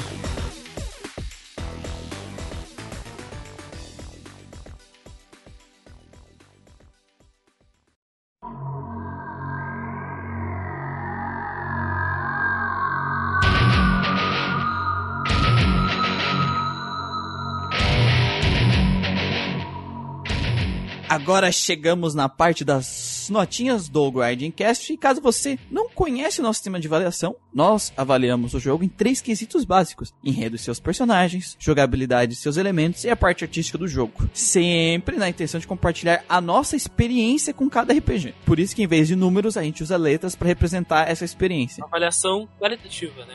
Qualitativa, exatamente. A nossa- os nossos vão de E a A, sendo que E é a pior nota que é não jogue, e A é o jogo excelente. E a gente tem as notas, a nossa nota especial S, que para cada elemento que o jogo que ganhou A, excelente, daqueles elementos, três elementos que eu citei acima, eles vão a, vai além da sua expectativa, vai além do que tu esperava, vai além da tua imaginação, ele vai ao infinito e além, ele ganha uma notinha, uma estrelinha, que é o S, que no caso pode ser um S, dois S ou três S. Vamos para nossa Gacha Matine, então.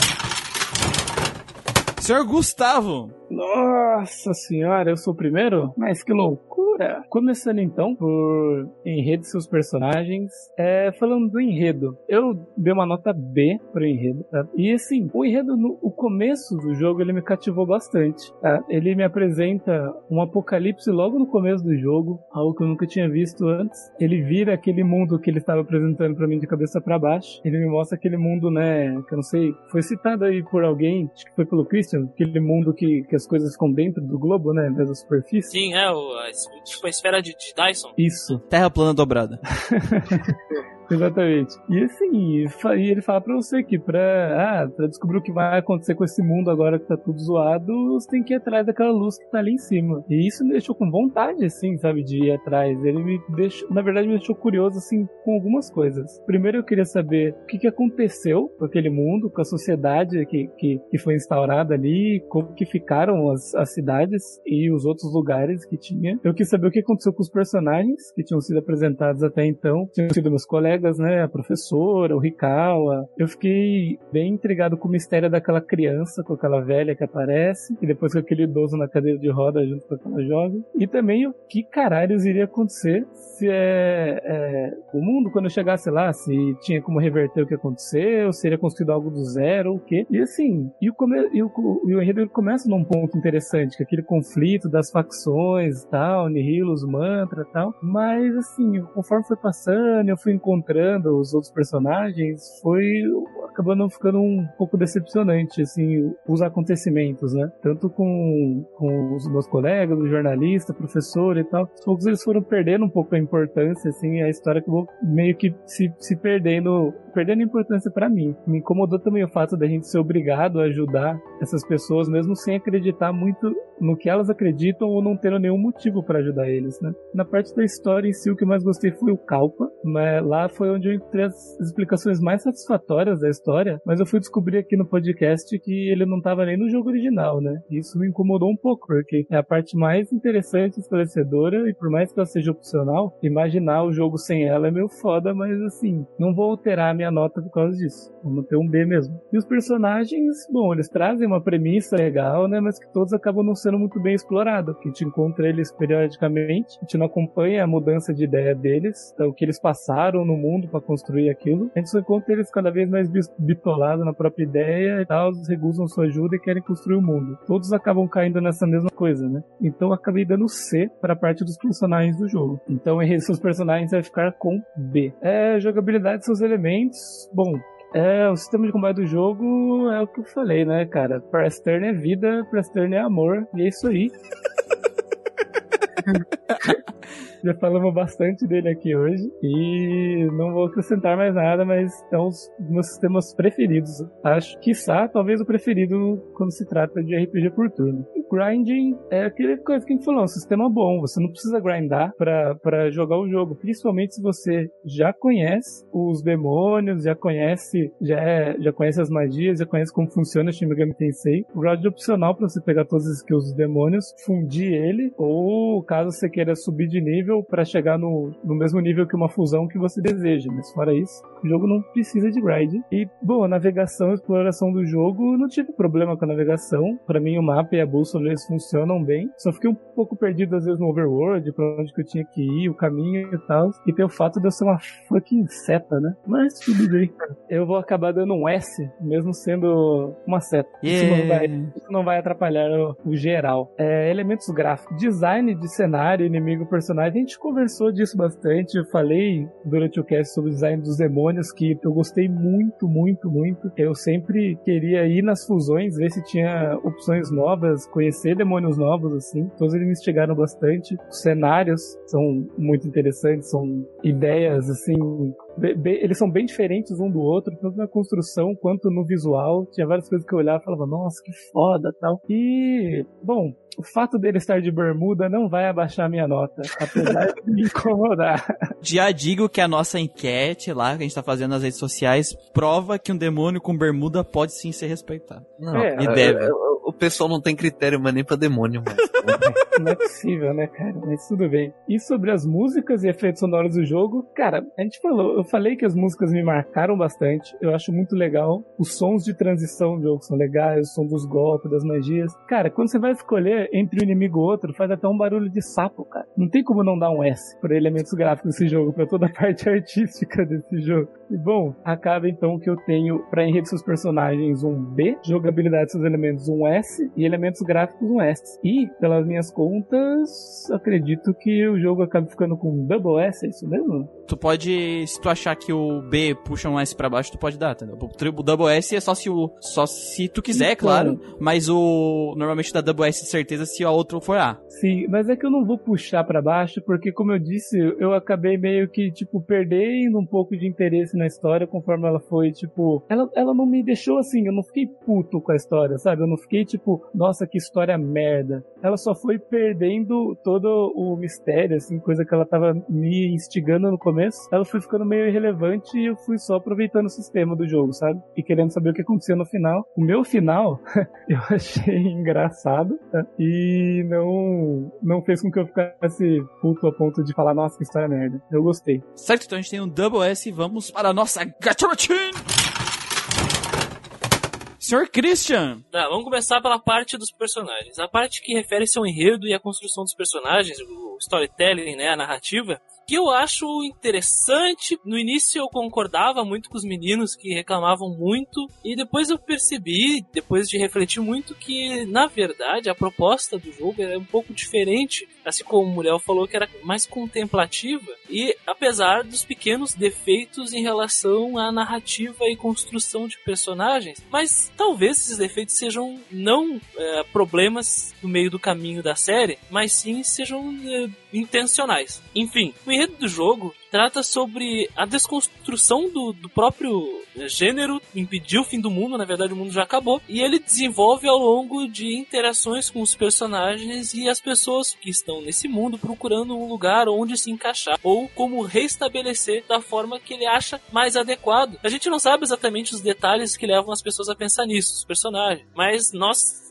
sabemos de forma expositiva, porque eles falam pra gente. Isso é uma coisa interessante. Eu gosto disso, apesar de que nem eu comentei antes, seria mais interessante se nos mostrassem isso, não só nos contassem isso. Os personagens são legais, não falo do Boininha, não falo da menininha e nem falo do, se bem que o repórter e o outro cara lá, o, acho que é o Rikawa, né, eles são interessantes. Mas a menina e o carinha de Bonnie, eles são personagens esquecíveis. Mas todos os outros personagens, como o Thor, como o Tenzo lá, que é o chefe do, do, da máfia dos demônios, o Loki que aparece no bar, as interações, todas as interações, todos os relacionamentos de personagens, até mesmo entre NPCs, tudo que acontece na história, mesmo que não sejam parte que influenciem no, no roteiro principal, são bem interessantes, são bem vivos, e isso me faz, me puxa para dentro do jogo, me faz feliz, me faz parte das, desse, desse roteiro bizarro, desse mundo estranho interno com o sol no meio do planeta lá e tal. E as interações do final também são me deixaram a primeira vez chateado, achava uma bosta. Mas depois de analisar e depois de refletir, a gente vai falar isso na, na zona de spoilers, né? Os finais eles são feitos daquele jeito de propósito. Eles são feitos para nós pensarmos de, pera aí, por que que nós não vimos como é que é o resultado disso? Talvez porque não exista o resultado daquilo. Porque qualquer coisa que eles possam mostrar pra gente é parecido com o mundo que tinha antes. Então é uma coisa completamente novo que cabe à percepção de cada um, que seguiu a reason, seguiu a razão de cada personagem, né? E é aí que mora a parte contemplativa do jogo. Eu dou um A pro enredo dos seus personagens, não acho que mereça um S. Eu acho que tem defeito sim sobre os personagens do jogo, mas eu ainda acho que merece um A. E o enredo ele é um A. Ele não chega a ser um S e não chega a ser, poxa, enredo medíocre. Não, a forma que o mundo é conduzido, a forma que os personagens são construídos, a forma que os NPCs são mostrados, eu acho que merece um A. A jogabilidade, não quero entrar muito em detalhes, a gente já falou bastante disso, mas é basicamente Press Turn é um sistema excepcional que vai sempre morar nos nossos corações. O grinding, ele não é obrigatório, não é que nem nos Dragon Quests clássicos assim, se bem que até tá presente nos Dragon Quests mais recentes, mas o, o grinding obrigatório não está lá,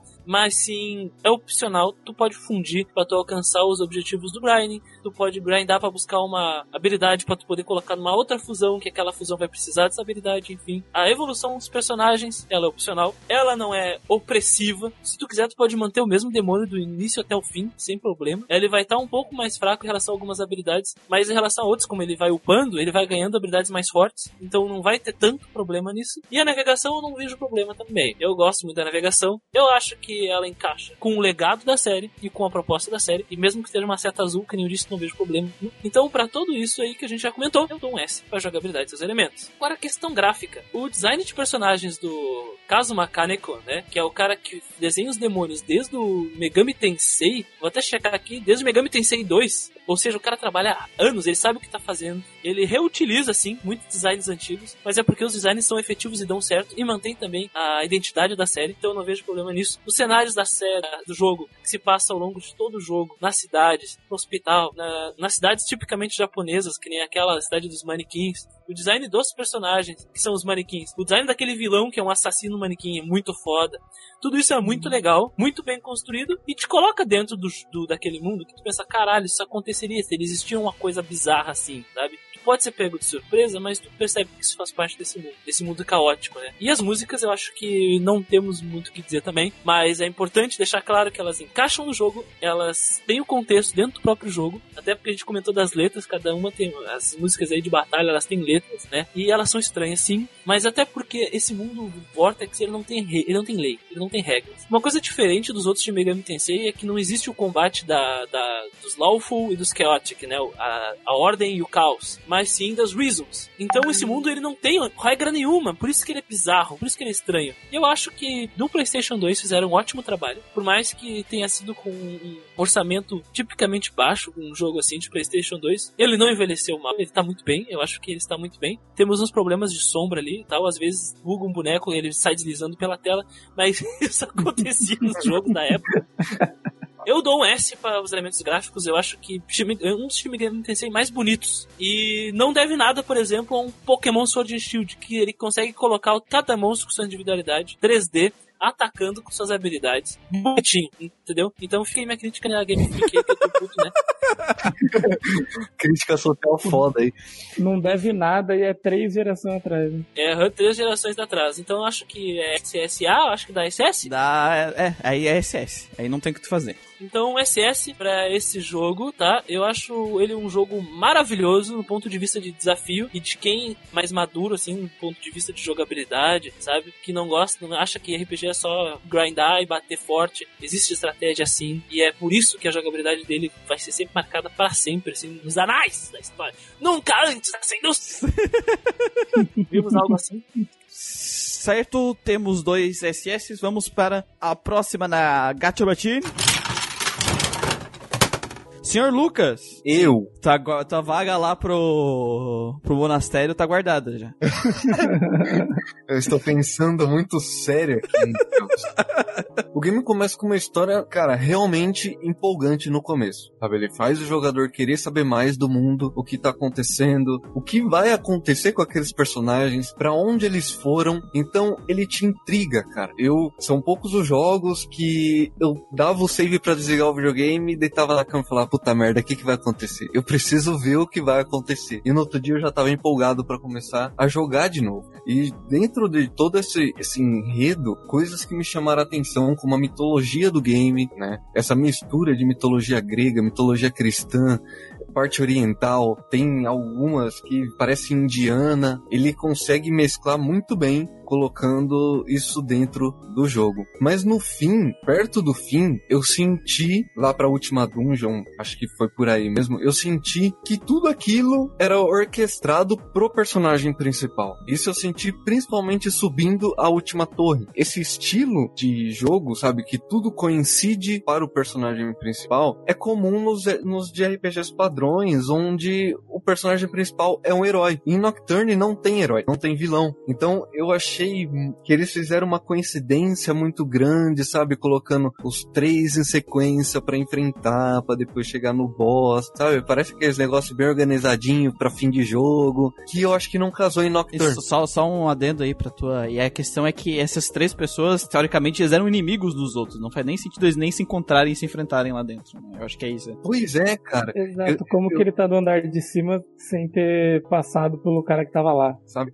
Eu, quando eu tava passando essa parte, eu até pensei, porra, poderia ter uma opção de, por exemplo, dois se unirem para enfrentar um porque não concorda com ele, mas o jogo não te dá essa opção. É cada um por si e todos alinhados. E eu achei isso muito estranho. Mas isso a gente fala melhor lá na sessão de, de spoilers. É, acho que isso foi a, uma parte que me deu uma puta de uma brochada no jogo. Então a minha nota é B para enredos e seu perso seus personagens. Jogabilidade, seus elementos. Cara, o sistema de batalha é magnífico. O sistema de press turn foi uma coisa que me deixou de boca aberta. Não tenho o que reclamar dele. A dificuldade da, das batalhas é grande e o mais legal é que tudo que vale para você vale pro inimigo. E é ótimo isso, cara. Você poder usar buffs e debuffs e isso fazer parte da mecânica contra um boss. Ele pode te quebrar suas pernas assim como você pode quebrar dele. E isso é muito da hora. Isso me agradou muito. Mas tem aquele ponto que para mim é um erro do jogo. Ah, eu vi isso como um erro do jogo, que é o que eu considerei o fator sorte da programação. É aquele negócio de às vezes o boss ficar retardado do nada. Isso eu considero um erro do jogo. Mas realmente isso não tira o brilho dele. É, no tópico de jogabilidade, é um dos melhores sistemas que eu já joguei. Esse sistema de press turn. Sobre o grind, eu acho que ele é recompensador. É, você sempre quer buscar demônio mais forte. Você sempre quer tentar ir atrás de um demônio para fazer a negociação com ele, para trazer ele para sua equipe, para você fundir. Então você tá sempre dando um passinho no degrau, né? Você nunca fica estagnado, a não ser que você queira manter um demônio que você goste, enfim. Mas o grind para nível não é essencial no jogo. Então, se você se sentir confortável com os seus demônios e quiser jogar com eles, apesar que você vai tomar pau porque você vai precisar de novos, você não precisa grindar para nível. Então, é um jogo que você consegue ir em linha reta, seguindo a história, fazendo os acontecimentos do jogo sem se preocupar se você vai conseguir matar um boss no seu nível ou não. Então, por isso, apesar do fator sorte, a minha nota para jogabilidade de elementos, seus elementos é A. Agora os elementos gráficos. A arte do jogo é tradicional da série. Como o Christian falou, era um artista que já veio de jogos anteriores e ele man e foi mantido a mesma estética para inimigos, né? E trouxeram é, o mesmo estilo de, de desenho para os personagens principais. E eles conseguiram transformar isso em 3D sem problema. Porque esse modelo 3D é bonito. E o jogo envelheceu muito bem, porque muitos jogos de PlayStation 2, os personagens têm a cara chapada, coisa que Nocturne não tem. O modelo é realmente bonito. E o level design do, do jogo, né, as dungeons, os locais que você passa, é um show dentro do game, sabe? É, é um negócio de exploração, você tem que procurar, tem muito puzzle, e isso, se você realmente tiver tempo para jogar, é, cara, vai se deliciar com o negócio. Você vai tentar, vai voltar, vai para frente, vai para trás, até você conseguir é, achar o caminho certo. O mapa mundi também eu gostei muito, é muito muito legal de se explorar. Tem lugares que você vai e não é lá, você tem que voltar, você fala com o NPC. Cara, é muito da hora. Eu só não gostei da merda da seta, do personagem seta. Mas não abaixo a minha nota. A minha nota para elemento gráfico é S. Então assim, para consideração final, eu acho que é um bom jogo para começar a franquia, apesar que recomendam outros jogos. Eu achei que como eu já joguei muitos personas, eu achei que o Nocturne foi legal para começar, sabe? Eu senti um salto na dificuldade, mas eu pude conciliar algumas coisas. Então, se a pessoa conhece Persona, ela consegue jogar. E se ela não conhece, ela pode usar o detonado, que o detonado não vai tirar a experiência dela nem da dificuldade e nem da história, porque a história às vezes dá uns blow mind aí, mesmo que deixe um pouco a desejar, ela dá uns blow mind mesmo, e o detonado não vai te estragar isso. Mas infelizmente para quem não joga RPG nenhum, não é um jogo para iniciante. É um jogo realmente difícil e você vai levar tempo até se acostumar com ele. Se a pessoa levar para frente. Então, mesmo com detonado, a pessoa vai levar lá uns 55, 60 horas. Então, é um jogo que dá, dá para se aproveitar muito. Então, como eu dei um B, um A e um S, eu acho que a minha nota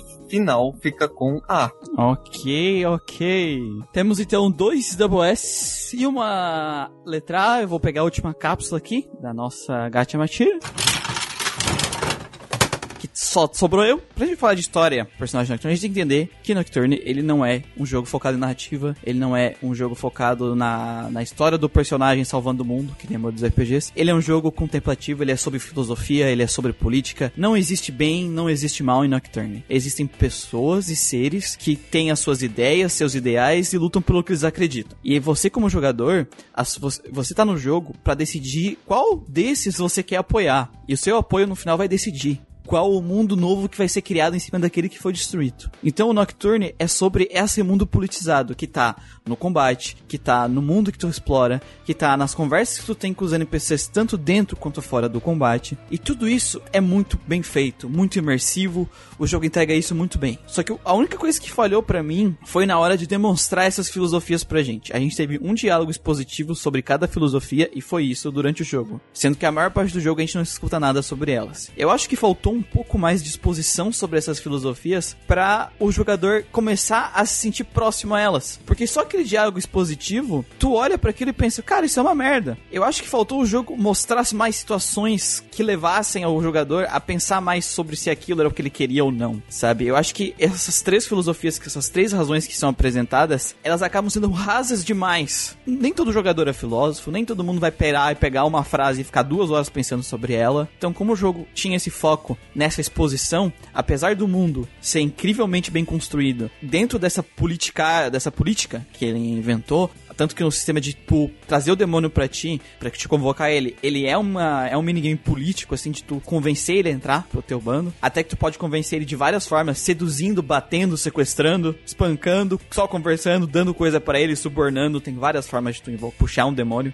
Cada, cada uma da, dessas três razões tem meio que um culto em volta delas, que também é bem legal, mas falta situações no jogo para demonstrar um pouco mais as filosofias. Tem uma que tem mais, que é a que tem o Thor. Eu acho que ela é uma das que tem mais demonstrações do que aquilo do que ela se trata por causa de toda a luta que tu tem com o Thor, mas para mim também não é o suficiente para demonstrar exatamente aquela filosofia. E no final do jogo tu acaba fazendo o trabalho de empregado deles, para eles poderem invocar o deus deles. E o que não tem problema, se nesse, nesse teu trabalho de, de, escra de escravo deles, tu visse mais sobre a filosofia, mesmo que de forma indireta, né? Não precisa ser tão expositiva que nem razão. Razão é expositiva o resto demonstrativo já tava bom, mas infelizmente não é isso que acontece. Então, apesar de o mundo ser muito bem construído e ter me absorvido muito para dentro dele, essa parte da, da, da narrativa, da, de apresentar essas filosofias, me deixou um pouco insatisfeito. Então, a, a parte de enredo de personagens do Dom B. A parte de gameplay, assim, para mim, ele, o Nocturne, o combate dele, ele é o sistema do Press Turn, ele é o melhor sistema de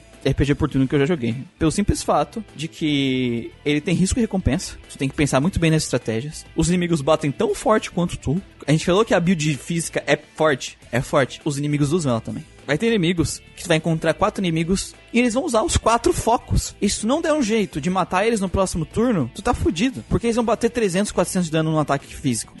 Da mesma forma que tu pode fazer isso neles. Então, ele é um sistema perfeitamente balanceado que recompensa o jogador por entender o sistema de fusão, por entender o sistema de skills, por entender o sistema de força e fraqueza, por usar a melhor forma possível do press turning, não só nos boss, que é onde é o maior desafio, mas também nos random encounter, sem criar uma, um desafio de gerenciamento de recursos gigantescos, onde o jogo é basicamente tu se fudendo fazendo grind pra conseguir passar pela dungeon, como vemos em muitos RPGs normal, que o teu grind é só pra te passar em dungeon porque os boss são fáceis pra cacete. E não, Nocturne, a dificuldade dele tá bem dividida. O random encounter é difícil, mas não se compara aos boss do jogo. O Random Encounter é para te ensinar a como jogar o jogo e os boss é o teu verdadeiro desafio, o teu teste. A única coisa que eu acho que tá mal equilibrada no, no, no, jogo, que é o que eu, que eu discordo um pouco do Lucas, que eu não acho que é o sistema de energia do jogo, e sim o fato do Demi Finn de morrer, da game over, que é uma coisa que vem da série Shin Megami Tensei, ela era assim, mas eu digo que esse é o problema porque ela desapareceu no Shin Megami Tensei 4, e isso fez um favor gigante pro jogo. Por quê? Uma coisa muito comum que acontece em Nocturne é um grupo de inimigos resolver fazer panelinha e bater num personagem só teu, tá? Isso vai acontecer várias vezes durante o jogo. Várias vezes os personagens vai pegar um grupo de três, do, três quatro inimigos, eles vão dar magias filhas da puta pra, e que vai matar algum personagem teu. Ataque pelas costas às vezes, tu pega, toma e morre um personagem teu. Só que quando esse personagem não é o Demi-Find, o que acontece? Tu tem teu turno, tu tem uma situação, uma situação de desvantagem da qual tu tem que lidar com um personagem a menos. E tu tem várias saídas. Fugir, invocar outro demônio, atacar com os demônios que tu tem, dependendo do grupo. Tu consegue responder até com três demônios e matar todos eles. Só que quando essa a criatura que é escolhida para ser atacada e morta é o Demifind, tu vai ganhar um game over. E esse game over, tu não teve chance de fazer nada. E isso para mim que tá a frustração em Nocturne. As mortes do qual não estão com controle do jogador, porque perder um personagem ou dois, tu ainda tem a teu turno para jogar. Tu ainda tem a tua vez de lidar com a situação. E isso cria o desequilíbrio no jogo, porque tu não vai matar um, um, inimigo e vai acabar o random encounter. O fato do Demifind morrer e dar game over que faz o lance da NRG parecer tão injusta no Nocturne. Se ele não morresse, se ele fosse que nem o Shin Megami Tensei 4, que eles tiraram isso, tu não teria metade da frustração que tu tem em Nocturne que pode acontecer. Mas eu ainda digo que se tu não deu azar de no primeiro turno eles resolverem matar o, o Demi Finch, o jogo ele te entrega todas as possibilidades de defender. Eu, como eu digo, tu pode diminuir a defesa e a agilidade do teu inimigo ao máximo. Dificilmente ele vai matar o Demi Finch. Todas os, as peças de xadrez que eles deram pra tua estratégia, eles conseguem, tu consegue usar elas para defender o jogo.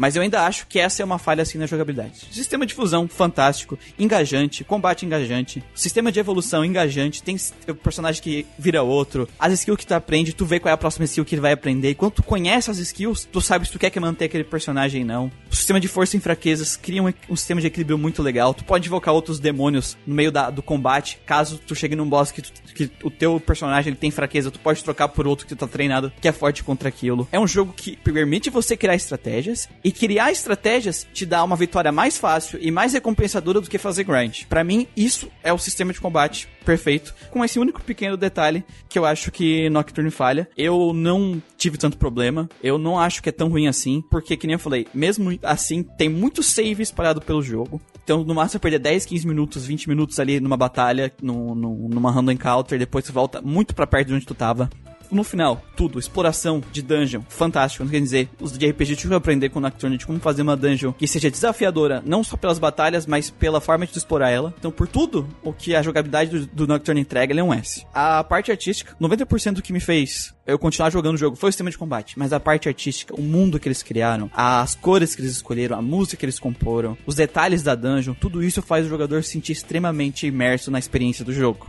Isso que é coisa difícil. Fazer coisa bonitinha para chamar a atenção de otaku punheteiro é fácil. É fácil, é só desenhar os peitos que as pessoas jogam. Fazer coisa que é popular, que é uma dungeon com é um castelo, é fácil. Fazer uma dungeon mundo pós-apocalíptico com de pirâmides trevosas pra caralho, pra te passar uma sensação de que nada tem valor, que a vida não tem valor, que ali tu tá fudido. Não é fácil. E Nocturne faz isso muito bem. Então, para mim, tanto música quanto arte, a parte artística ajudam ao clima do jogo, ajudam o jogador a ficar imerso no jogo, e é para isso que serve a parte artística, é para isso que serve a música. Então, um S também. Então, foi com B, um S e um S. Eu discordo que o esse B não tire um S, porque pra, pra mim, assim, apesar do sistema de combate ser a melhor coisa, eu acho que como o propósito do jogo era essa da criação do mundo, e tu não se sentir muito é, indagado em escolher uma das outras filosofias, né? o jogo não tentar te convencer de forma forte a tentar escolher uma delas, para mim é uma falha da própria proposta do jogo. Por isso que eu vou deixar ele com um S. Ele é um jogo excelente pelo sistema de combate. Então, o Nocturne a gente teve aí três, dois Double S, um S e um A. Ele entra no nosso time de estrelinhas, né? O nosso time de, da nota S, porque porque o A, sobre tanto S, ele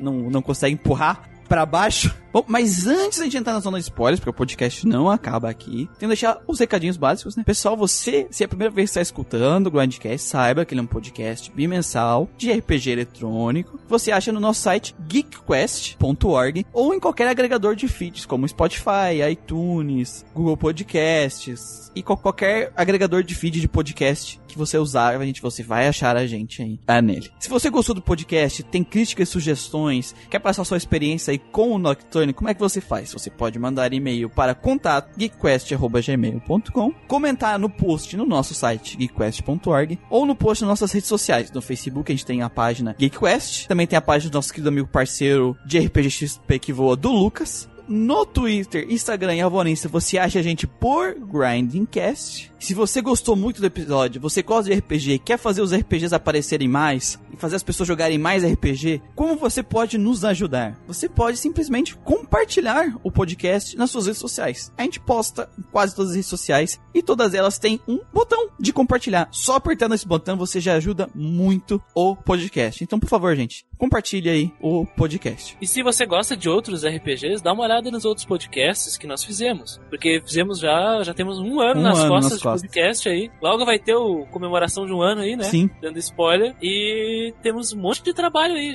Falamos de tudo, desde Super Mario RPG até Final Fantasy VII. Menos Western. Por enquanto. Por enquanto. Por enquanto, por enquanto. Por enquanto. Pô, caralho, então ajuda, né? Não ajuda.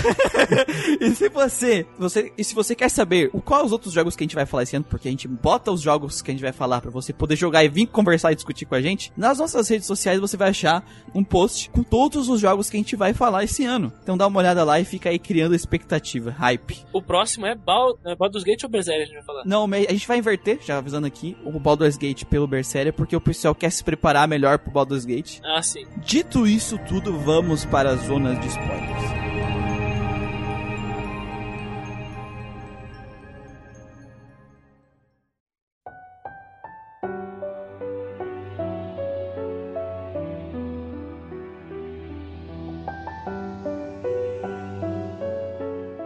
Eu, eu que vou, eu vou puxar essa zona de spoiler aqui então. O que tu quer falar?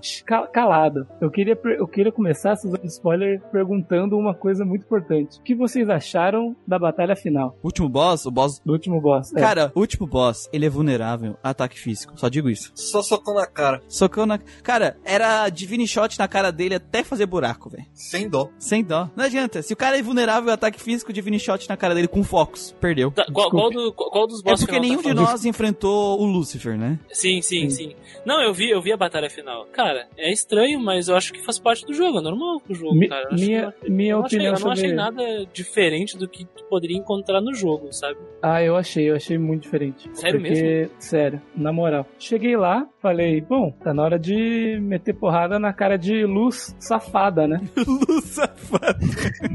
Ah, Eis que cheguei lá e ele falou assim: Ah, então agora o senhor é um True Demon. Parabéns. O mundo não será refeito. O mundo vai ficar assim agora e você vai viver nele como um demônio para sempre. E pff, começou a aparecer os créditos e eu não lutei com ele, mano. Ah, tu pegou, não, tu pegou, não pegasse o True Demon, tu pegou o Demon, Demon. Ending. Sim, cara. Porque, porque tu chegou, tu neg... é que é o seguinte, quando chega nessa luz, tu tem que, existem, existem seis finais no jogo, se eu não me engano. É o Demon. É o Não, peraí, Demon, é, é o Neutral, o Neutral, que tudo volta ao normal. é, é assim, ó, é o Freedom, o caminho da- do Freedom, Da liberdade, as né? três razões dos personagens, o Demon e o True Demon. A, a moral é que como o Lucifer te transformou num demônio, tu não tem a razão, tu não pode ter razão, uma razão pra ir contigo. Tu não consegue, porque tu é demônio. Então, ou tu carrega, tu tem que carregar uma razão dos outros, ou nenhuma. que é o neutro. Que, na verdade, no neutro tu carrega uma razão, que é a razão da liberdade, que não é tua. Tu pegou da professora. Uhum. Teoricamente. Na verdade, é o coração da liberdade, não é uma a, razão a ideia que nem do, do é. neutral e do, do é, freedom, né?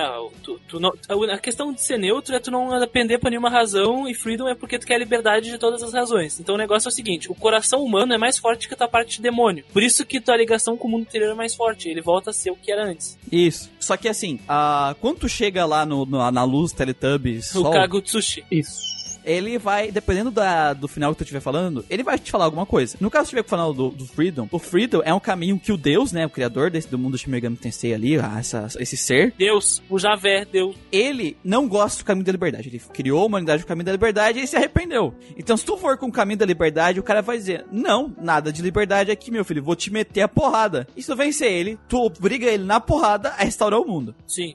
E ele cita que o mundo, o mundo anterior é conhecido como o mundo do sofrimento. Assim como É, cada exatamente. Reason tem um mundo diferente, o mundo que a gente conhece, que é o nosso mundo, seria o mundo do sofrimento, que as pessoas sofrem, né? Há muito tempo que a gente dizer que esse é o final dos covardes, porque é o final onde tu tem a oportunidade de, tu tem a oportunidade de mudar o mundo e deixar ele igual era. Eu acho que o jogo nunca disse isso em nenhum Não momento. disse. Não, não. Não. As pessoas, na verdade, a única pessoa que diz isso é a pessoa que não quer que exista um mundo da, da- do Freedom. O jogo não diz que nenhum dos finais é bom ou ruim. É, filo- é filosofia. É o mundo da liberdade, é o mundo que a gente vive. Porque, tipo assim, eu sou covarde porque eu não quis mudança? Não, é porque eu achei que todos os outros mundos que eles queriam Uma criar era uma tora enfiada no meu rabo. Eu prefiro meu mundo com internet. E, e com, e com pornô de pé, né, ô Muriel? E com pornô de pé, exatamente. Tudo bem que o, o mundo lá do Boininha, tu poderia ter quanto pornô de Mas pé não tu ia ser quisesse. ale- nada além dos pornô de pé que tu já conhece. Ah, isso é filosofia. Ah, ó, você viu? Filosofia. Se tu for com uma das três razões, ele vai dizer, ok, você tá trazendo pra mim a razão de tal, mas eu quero ver se você é digno dessa razão. Aí tu luta com ele. Ah, só, só um segundo, Muriel, só um segundo, desculpa te interromper. Uma coisa importante sobre o Freedom, a liberdade, é que o Lucifer fala contigo depois. Você foi corajoso, ele fala, o Lucifer fala. E, ele, e o Lucifer disse que ele se identifica com, com o Demi-Fiend, o protagonista. Porque foi o que, que fez eles rebelar contra Deus, né? E ele, Sim, foi a busca da exatamente, liberdade, né? exatamente. E ele diz também que, olha, o mundo voltou ao que era, mas é bom, mas tu continua com os poderes de demônio e treina, porque Deus vai vir te pegar.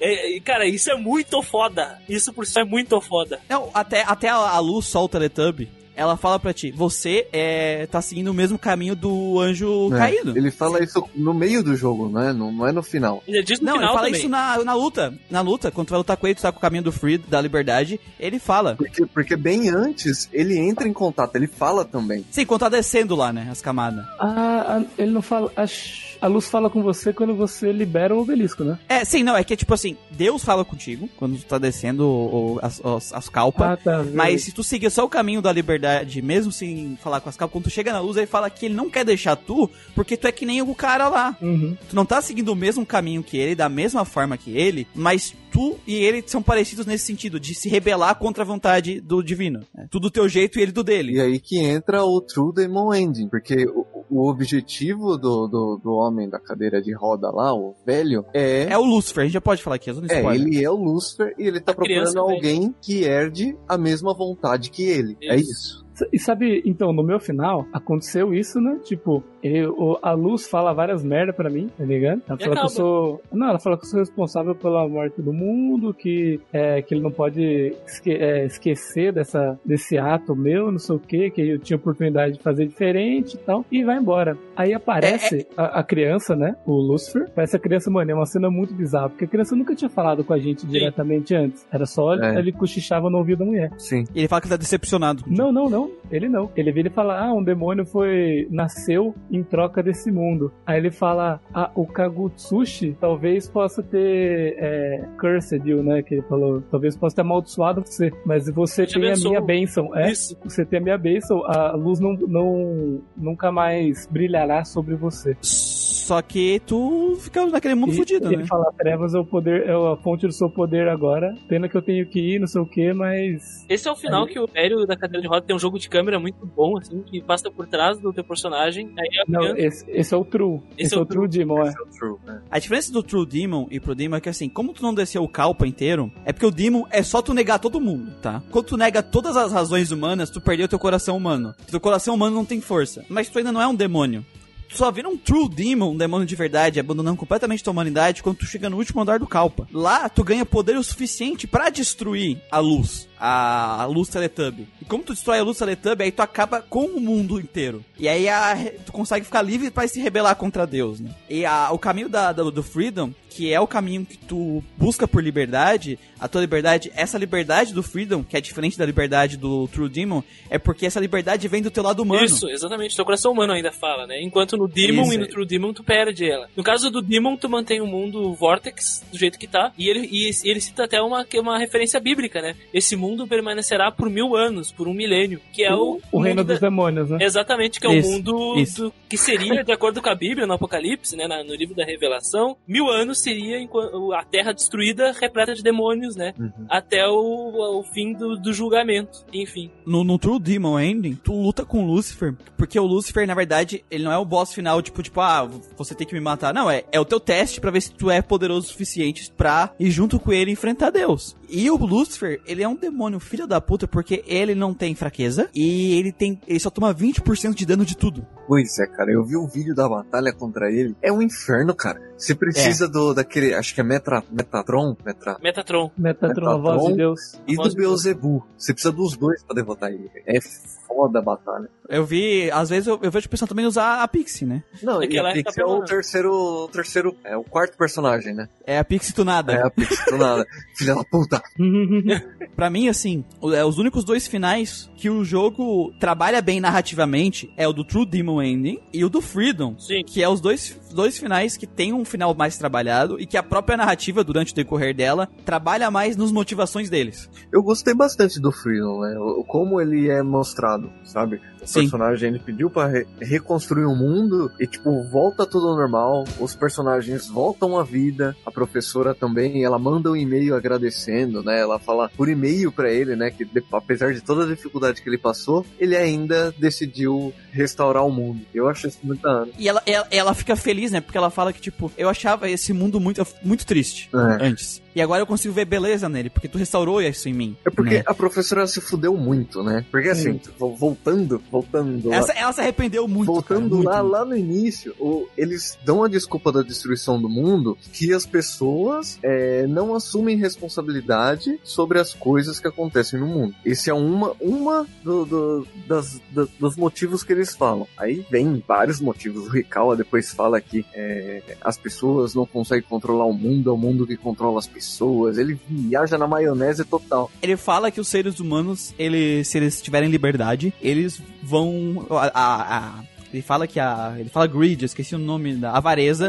Ela é um fogo. Greed é É- é um- ganância, né? É ganância. A É ganância das, das pessoas é um como um fogo. Se tiver, se for pouco, é confortável, te aquece. Se for muito, ele destrói tudo. Então eles falam que as pessoas são como grandes chamas que estão destruindo o mundo e que não é o mundo filosofia dele, né? A reason dele. Não é as pessoas que têm que controlar o mundo. O mundo tem que controlar as pessoas. Então todas as pessoas têm que viver de acordo com o mundo manda. Então a sociedade que ele quer criar é, é a sociedade que vive, as pessoas se comportam e fazem as coisas de acordo com que o mundo, essa vontade universal, manda elas fazerem. Ela fala que é o seguinte, o mundo ele não, não tem que ter uh, paixão, conflito nem destruição. Só assim uh, existe harmonia. É basicamente o fim do evangelho ele quer. As pessoas têm que viver numa regra universal, elas não podem ter liberdade. Elas têm que viver pelo mundo, não o mundo tem que viver por elas. É isso que ele quer. O, o Hikawa, ele diz que todo mundo tem que viver simplesmente numa paz coletiva, que sem nada, sem nenhuma liberdade, sem nada, para poder. Eh, tem que se abdicar de todos os sentimentos para poder viver em harmonia, que ele diz. Essencialmente, Hikawa diz que todo mundo tem que uh, abdicar de sua, de sua individualidade para ter paz. É, é eles viram uma mente coletiva do qual segue a regra que o mundo diz que tem que servir, que é a melhor regra pro mundo continuar existindo em paz. As outras razões, os outros personagens, tipo assim, é,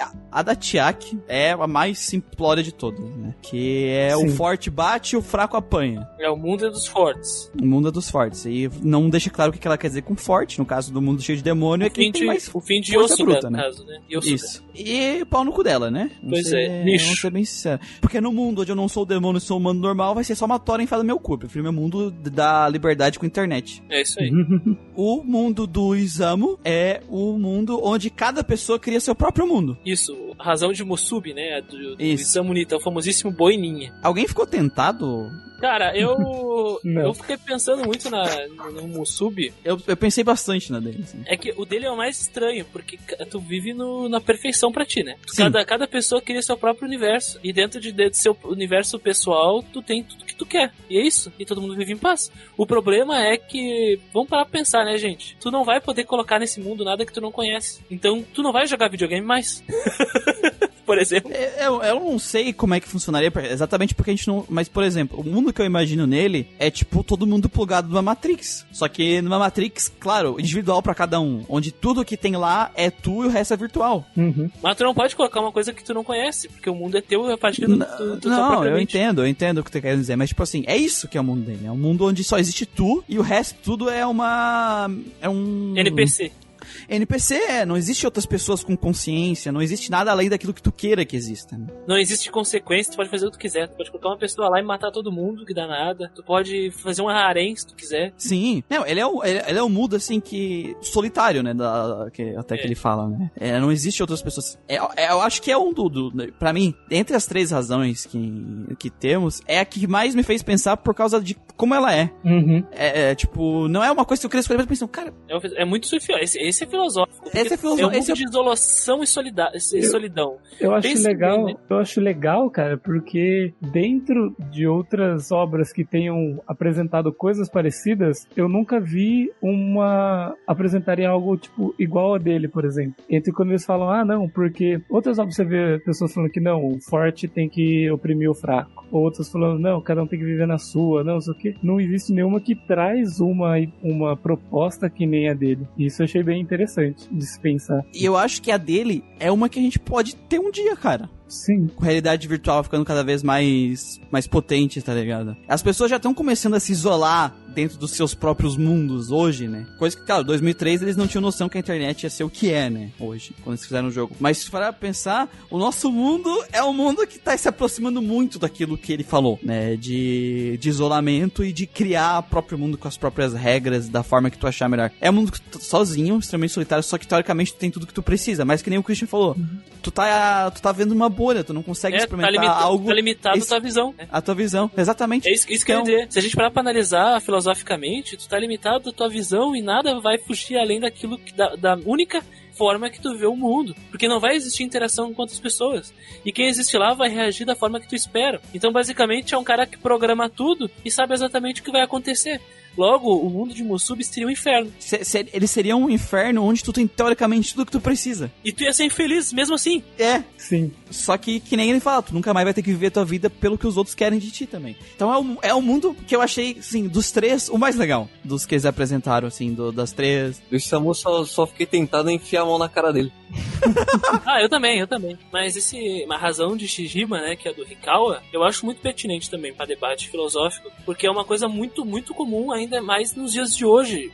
Na, na, na verdade, é uma coisa que passa os dos tempos, né? O jogo é de 2004, estamos em 2020 e o debate sobre podemos abrir mão da nossa liberdade em prol do bem maior ainda está em, tá em voga. Porque isso, isso se tornou muito, muito, uh, muito expoente de debate em 2001 por causa dos atentados terroristas de 11 de setembro. Não é à toa que o jogo veio logo depois e trouxe essa ideia. Não, peraí, podemos abrir mão de tudo que a gente, tudo que a gente pode escolher para vivermos em paz. Então não precisamos mais de ter livre-arbítrio, não precisamos mais ter liberdade, nem nada assim para tá todo mundo vivendo em paz, sabe? Será que vale a pena fazer essa troca? E é o, de, e é o debate que a razão de Shijima, né, que Hikawa pensa traz. Que tá muito presente até hoje, cara. Aquele Snowden soltou tudo na internet lá, o, que os caras espionavam as pessoas até por Smart TV. Então será que vale a pena tu abdicar da tua liberdade ou da forma que tu pensa? Uma coisa parecida com aquele livro do George Orwell, né, 1984. Será que precisamos abrir mão da nossa liberdade para vivermos em paz ou, ou buscarmos uma paz, não guerra? Será? Sabe? É uma coisa que eu acho muito pertinente também. Eu acho que é um, uma outra coisa que foi um acerto gigantesco do jogo, assim. Ah, no, talvez a razão de Musubi que é. Sub não, Yosuga, que é da Chak, né? Que é do forte vencendo o fraco. Ela. Eu acho, eu, eu acho pertinente também, por mais que seja mais simplista, porque ela é uma base da, da natureza, né? Se uhum. tu é fraco, tu morre. Então tinha que ter alguém. A base deles é seleção natural, né? A base dessa teoria é o, a pessoa que tá mais envolvida, mais adaptada, é a mais forte, então ela vai sobreviver. Mas hoje, a gente, a sociedade humana, com a medicina, a gente suprimiu isso. A lei do mais forte, né? Por exemplo, se fosse há, há 4 mil anos atrás, tu tem um filho com, com deficiência, vai pra morte, né, cara? Hoje em dia, é, essa ideia da, da, da, ética moral, de tu incluir todos, a inclusão, é uma coisa que faz nós humanos diferentes dos animais, sabe? Exatamente. Mas, claro, tudo isso por causa que a nossa sociedade avançou um ponto que isso não faz mais diferença. Tanta diferença quanto antigamente. Se tu parasse para cuidar de um, de, um, de, de um deficiente há 4 mil anos atrás, tu poderia botar em risco todo mundo, né? Exatamente. E, e hoje isso não acontece. Por isso que hoje a gente é desse jeito, naquela época eles eram daquele. É, contextos diferentes. Só que é, é tu abandonar essa parte humana para voltar para isso, né? Tá voltando tá regredindo né, socialmente essa, essa filosofia dela. Mas o que eu estranhei, falando em parte de, de jogo, é que eu não imaginava que ela teria essa filosofia. Eu também não. Porque, por exemplo, o Isamu ele já era isolado, certo? Então, é que o Isamu, é, não é que ele é isolado, é que ele se fudeu por causa da professora, ele vivia a vida dele por causa dos outros, e aí ele só se fudeu e ele resolveu que sozinho ele tava melhor. Então, isolado. ele era isolado, então ele criou, a razão dele é meio que isso certo? Faz sentido com como ele era antes. Só que ela, cara, não é exposto que, tipo, ela tinha essa filosofia antes. Sim, ela parecia ser uma pessoa, tipo, sei lá, fofinha, de bem com a vida. Pois é. E depois eu fui ver no, no nos databases lá do, do, nos wiki da vida, uhum. e a descrição dela fala que ela, que ela é uma menina rica, de família rica, e o jogo em lugar nenhum fala isso. Então, como que eu ia saber qual que é a razão dela? Por que que ela adotou essa razão? Por que quando ela virou demônio, ela, mano, ela virou uma mina que a primeira frase dela é tipo, não é lindo? A beleza e o poder é a coisa mais importante que tem. Por quê? É, mas é isso que é o problema que a gente falou lá, principalmente nela. É o que mais fode, a gente vê o desenvolvimento dela off-screen. Porque o Isamu, a gente vê ele, o Thor fudendo com a vida dele, a gente vê ele correndo atrás da professora e tomando os tapas na cara o tempo inteiro, sendo sequestrado em cada canto. Eu tinha ficado com dó quando o Thor deu uma martelada nele, mas depois eu gostei. outra coisa que eu, que eu acho legal do, do, do Isamu entre essas três é que ele é a boss fight mais difícil das três, né? Puta, ele, é chato, ele, né? Ele é, é chata pra. Ele é chato, cara. Principalmente ele é chato. pra gente que fez build física, né? Porque ele, na, na, ele fica invulnerável a, a físico e ele fica mudando a fraqueza elemental dele todo turno. Sim. E tu tem que descobrir o ritmo que ele muda. Tipo, ah, agora é raio, então próxima vez que ele mudar vai ser o quê? Porque senão ele reflete tudo. É, é ele, dá, ele te dá uma dica porque é sempre o elemento oposto ao que ele tá usando. Isso, é o que ele usa, sim. Mas se ele não usar o elemento dele, você tem que não ter se perdido na sequência para você não, não errar. Porque os outros dois é Divine Shot, né? E, é. é... Resumidamente é bater na cara. Mas eu acho que a grande revelação que o jogo faz, né, que até o pessoal diz que que não gosta do Final Freedom por causa disso, é que o, o Lucifer desceu o Cowper revela que o mundo, o nosso mundo, ele vive em ciclos, né? Que essa, essa concepção que aconteceu não é a primeira vez que aconteceu e não vai ser a última. Deus vive nesse ciclo, fica fazendo esse ciclo é, de reencarnação de mundo infinitamente. A gente vive numa prisão desse, nesse ciclo, né? E aí, o, o tanto que o final True Demon End é tu se livrando desse ciclo, sacrificando o mundo inteiro, mas se livrando desse ciclo.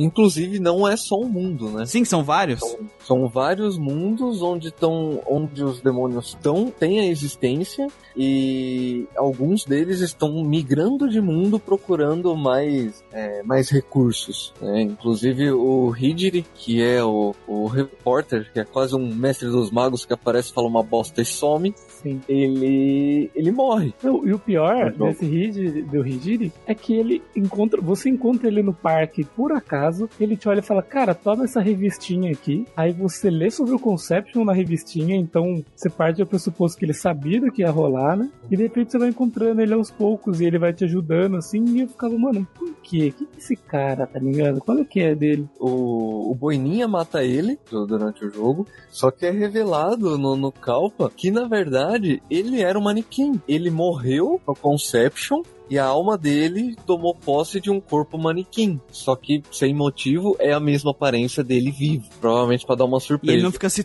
tremendo que nem os outros manequins. É, o que eu ia falar, ele não tem não, um. não tem tique, né? É. E aí quando ele morre, depois na- no Calpa, após a morte dele, é revelado que a alma, ele É amaldiçoado. É isso, ele foi amaldiçoado Por Deus. a sofrer eternamente. Por Então Deus, velho. Por Deus. Então ele morreu nesse mundo e a alma dele foi pra outro mundo sofrer de novo. Pois é, é, foi o que eu comentei, acho que não foi nem gravado, né? Que eu comentei com o Lucas isso. Não. Os fãs de Shin Megami Tensei é, comentam que o Hidiri, né? Ele é o protagonista do Shin Megami Tensei 2. Porque ele é amaldiçoado a reencarnar também, entendeu? É, é uma teoria dos fãs, né? É, é, é a relação entre, o, entre os jogos. Porque não faz sentido colocarem o Hidiri ser assim, a não ser que seja uma relação com o Aleph, né? Que é o protagonista do Shin Megami Tensei 2, que so- sofreu a maldição. Só que eu não joguei o Shin Megami Tensei 2 e mostra, mas pelo que eu sei, ele mostra a maldição dele, como é que ele foi amaldiçoado. Então, quem sabe, um dia a gente não joga o Shin Megami Tensei 2 aí pra tentar ligar os quebra-cabeças. É, A gente, eu co- comentei dos manequins, mas a gente nem falou deles, né? É, não O que, são os manequins? Mas Eu gosto explica aí. Ah, não cara. fala assim. Eu gosto dos manequins, cara. Eu- ó, Eu gosto do líder Sabe pra que, que eles servem? Pra morrer. É isso que é. hum, Só pra enfim, jogar e gostar. E pra sofredor. Os manequins são os personagens que estão no jogo e ele tem tique nervoso, ele fica tremendo de vez em quando. Esse Eles não são humanos, Isso, nem eles são demônios. humanoides. É, e no jogo é dito em duas partes o que são os manequins. E uma parte diz que eles são simplesmente criados a partir de um barro que flui lá no templo, que é aquele templo que a Shiaki aparece mata o Futomimi lá pra, e chama os três arcanjos para você lutar. maldita. E a outra parte, ele diz que a parte, é, eu não lembro a palavra exata Alma, que ele usa. A existência, Mas é ele nasce isso. por causa da- das almas com força de vontade, né? Na, na verdade é o contrário. É tipo as almas que têm ódio, rancor e sentimentos ruins. Pô, tem Isso são os manequins. Isso é dito no Calpa. Talvez eu esteja confundindo com o Evangelho. Calma aí. Eu vi que se você for uma seguidora da Shiaki, Hum. naquela luta que ela, invoca, que ela invoca os três anjos pra lutar, ao invés de você lutar com os três anjos, você luta com o Futomimi. né, Não, não precisa nem ser ele. seguidora dela, é só tu a- aceitar na- as falas dela naquele momento. Tá? Então, ela não me deu essa opção. Eu cheguei lá, eu vi que tinha isso aí e falei, ah, vou negar, né? Não, ela olhou pra mim e falou assim: ah, você, você é um desgraçado, você vai lutar com eles. E já chamou, eu falei, eita, acho que. É porque tu pegou o final do demôniozinho filho da puta, que tava querendo só fuder todo mundo? Exatamente. Ah, aqui, ó, achei que é aqui, Lucas, ó. A, a Lady in Black, ela cita no Calpa assim, ó, que as- os seres humanos, eles morrem, mas as suas emoções permanecem. Uhum. Emoções fracas se dissipam, mas as fortes permanecem. Essas, essas emoções muito fortes buscam receptáculos pra encontrar refúgio, que daí são os mannequins. Isso. E aí, só que na- no, no jogo ela cita as emoções fortes como algumas emoções ruins. É, às vezes o cara tem, tipo assim, ele tá preso por alguma coisa, uma vingança que ele queira, ou alguma coisa impede ele de seguir, né? Então isso seria uma das coisas ruins. E eles têm uma reason, que não tem nome, só foi citada por cima pelo Tomimi, né? Não, a gente, basicamente eles querem construir uma civilização de manequins. Onde eles possam, né, poder viver sem ser oprimido, porque Eles eles, foram feitos pra se fuderem, cara. Eles estão suprindo o nicho dos humanos, né? No nosso mundo. É. Enfim, eu acho importante citar o Futomimi, né? Que era o líder dos manequins, que é tipo o único criatura de todo o jogo que pode prever o futuro. E o Sakahage, que ele é um assassino que é, mata os outros manequins e arranca o rosto deles, a pele deles e cola na roupa deles. Eu achei, eu achei muito da hora esse design quando eu vi a primeira vez. Não, o conceito é foda pra um personagem assassino, né? Sim. Ah, é, o Lucas não explicou.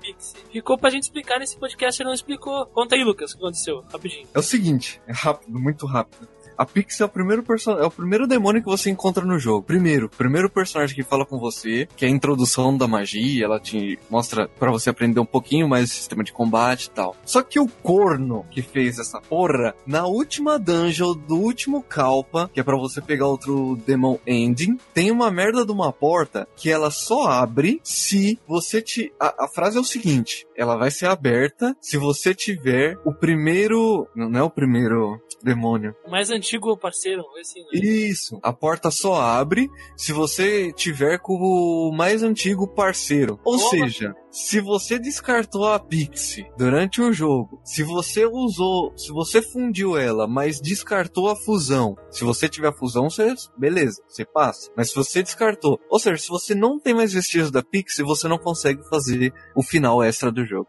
É um grande de um corno que inventou isso aí. Com isso, eu acho que a gente falou de todos os spoilers mais importantes do jogo, os pontos mais importantes dá pra spoiler aí. O resto eu acho que vale a pena jogar aí pra experiência, caso você não jogou e ouviu até aqui. Ainda é um jogo que vale a pena jogar, por causa que o sistema de combate vale muito a pena. Mas então, gente, com que musiquinha vamos terminar hoje? Música de desespero. Tem alguma música de pau mandado? Caralho, não, deve ter, deve ter. É. O, o aquela lá- Manuel, ele falou que ele queria, eu lembro que ele falou lá atrás que ele falou que ele queria tocar a, a, a You Will Survive no final do podcast porque a gente conseguiu sobreviver ao jogo. Mas o jogo é bom. Não, sobreviver de não morrer mesmo. Porque a gente, ele falou que a gente ia tocar a, a, I Will Survive porque a gente tava morrendo pra caralho mandando lá no chat que a gente tava morrendo toda hora no jogo. Ah, sim, tem uma aqui, ó. Vou não, quero não, posso não, minha mulher não deixa não. Poxa, velho. Essa, Ah, essa eu é bem de pau mandada, velho. Vocês sabem que colocando música escrota no final, as pessoas não vão ficar escu pra escutar a nossa cena pós-crédito. Ah, mas aí o problema é delas. Da escravizaura eu fiquei escutando, cara. Eu achei da hora. Eu escutei tudo até o final, tudo. É o sofrimento que tu vai ter que escutar pra ouvir os, o pós-crédito. Então vamos terminar com a, Luca, a música do Gustavo. Então, até a próxima, pessoal. Falou. Alô, até. Falou! E não sejam satanistas. Sejam sim, sejam sim. Se você virar um demônio, não use bermuda. Não vou não, quero não. A vontade é no corpo todinho, mas eu não vou não, mas vai, tu vai? Ui, eu tô doidinha aqui, mulher. Vai! É a viu esse forró? Olha aí, ó.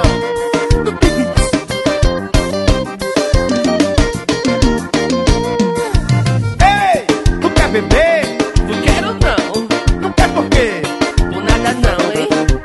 Quer fumar? Ah, Não quer por quê? Vou não, quero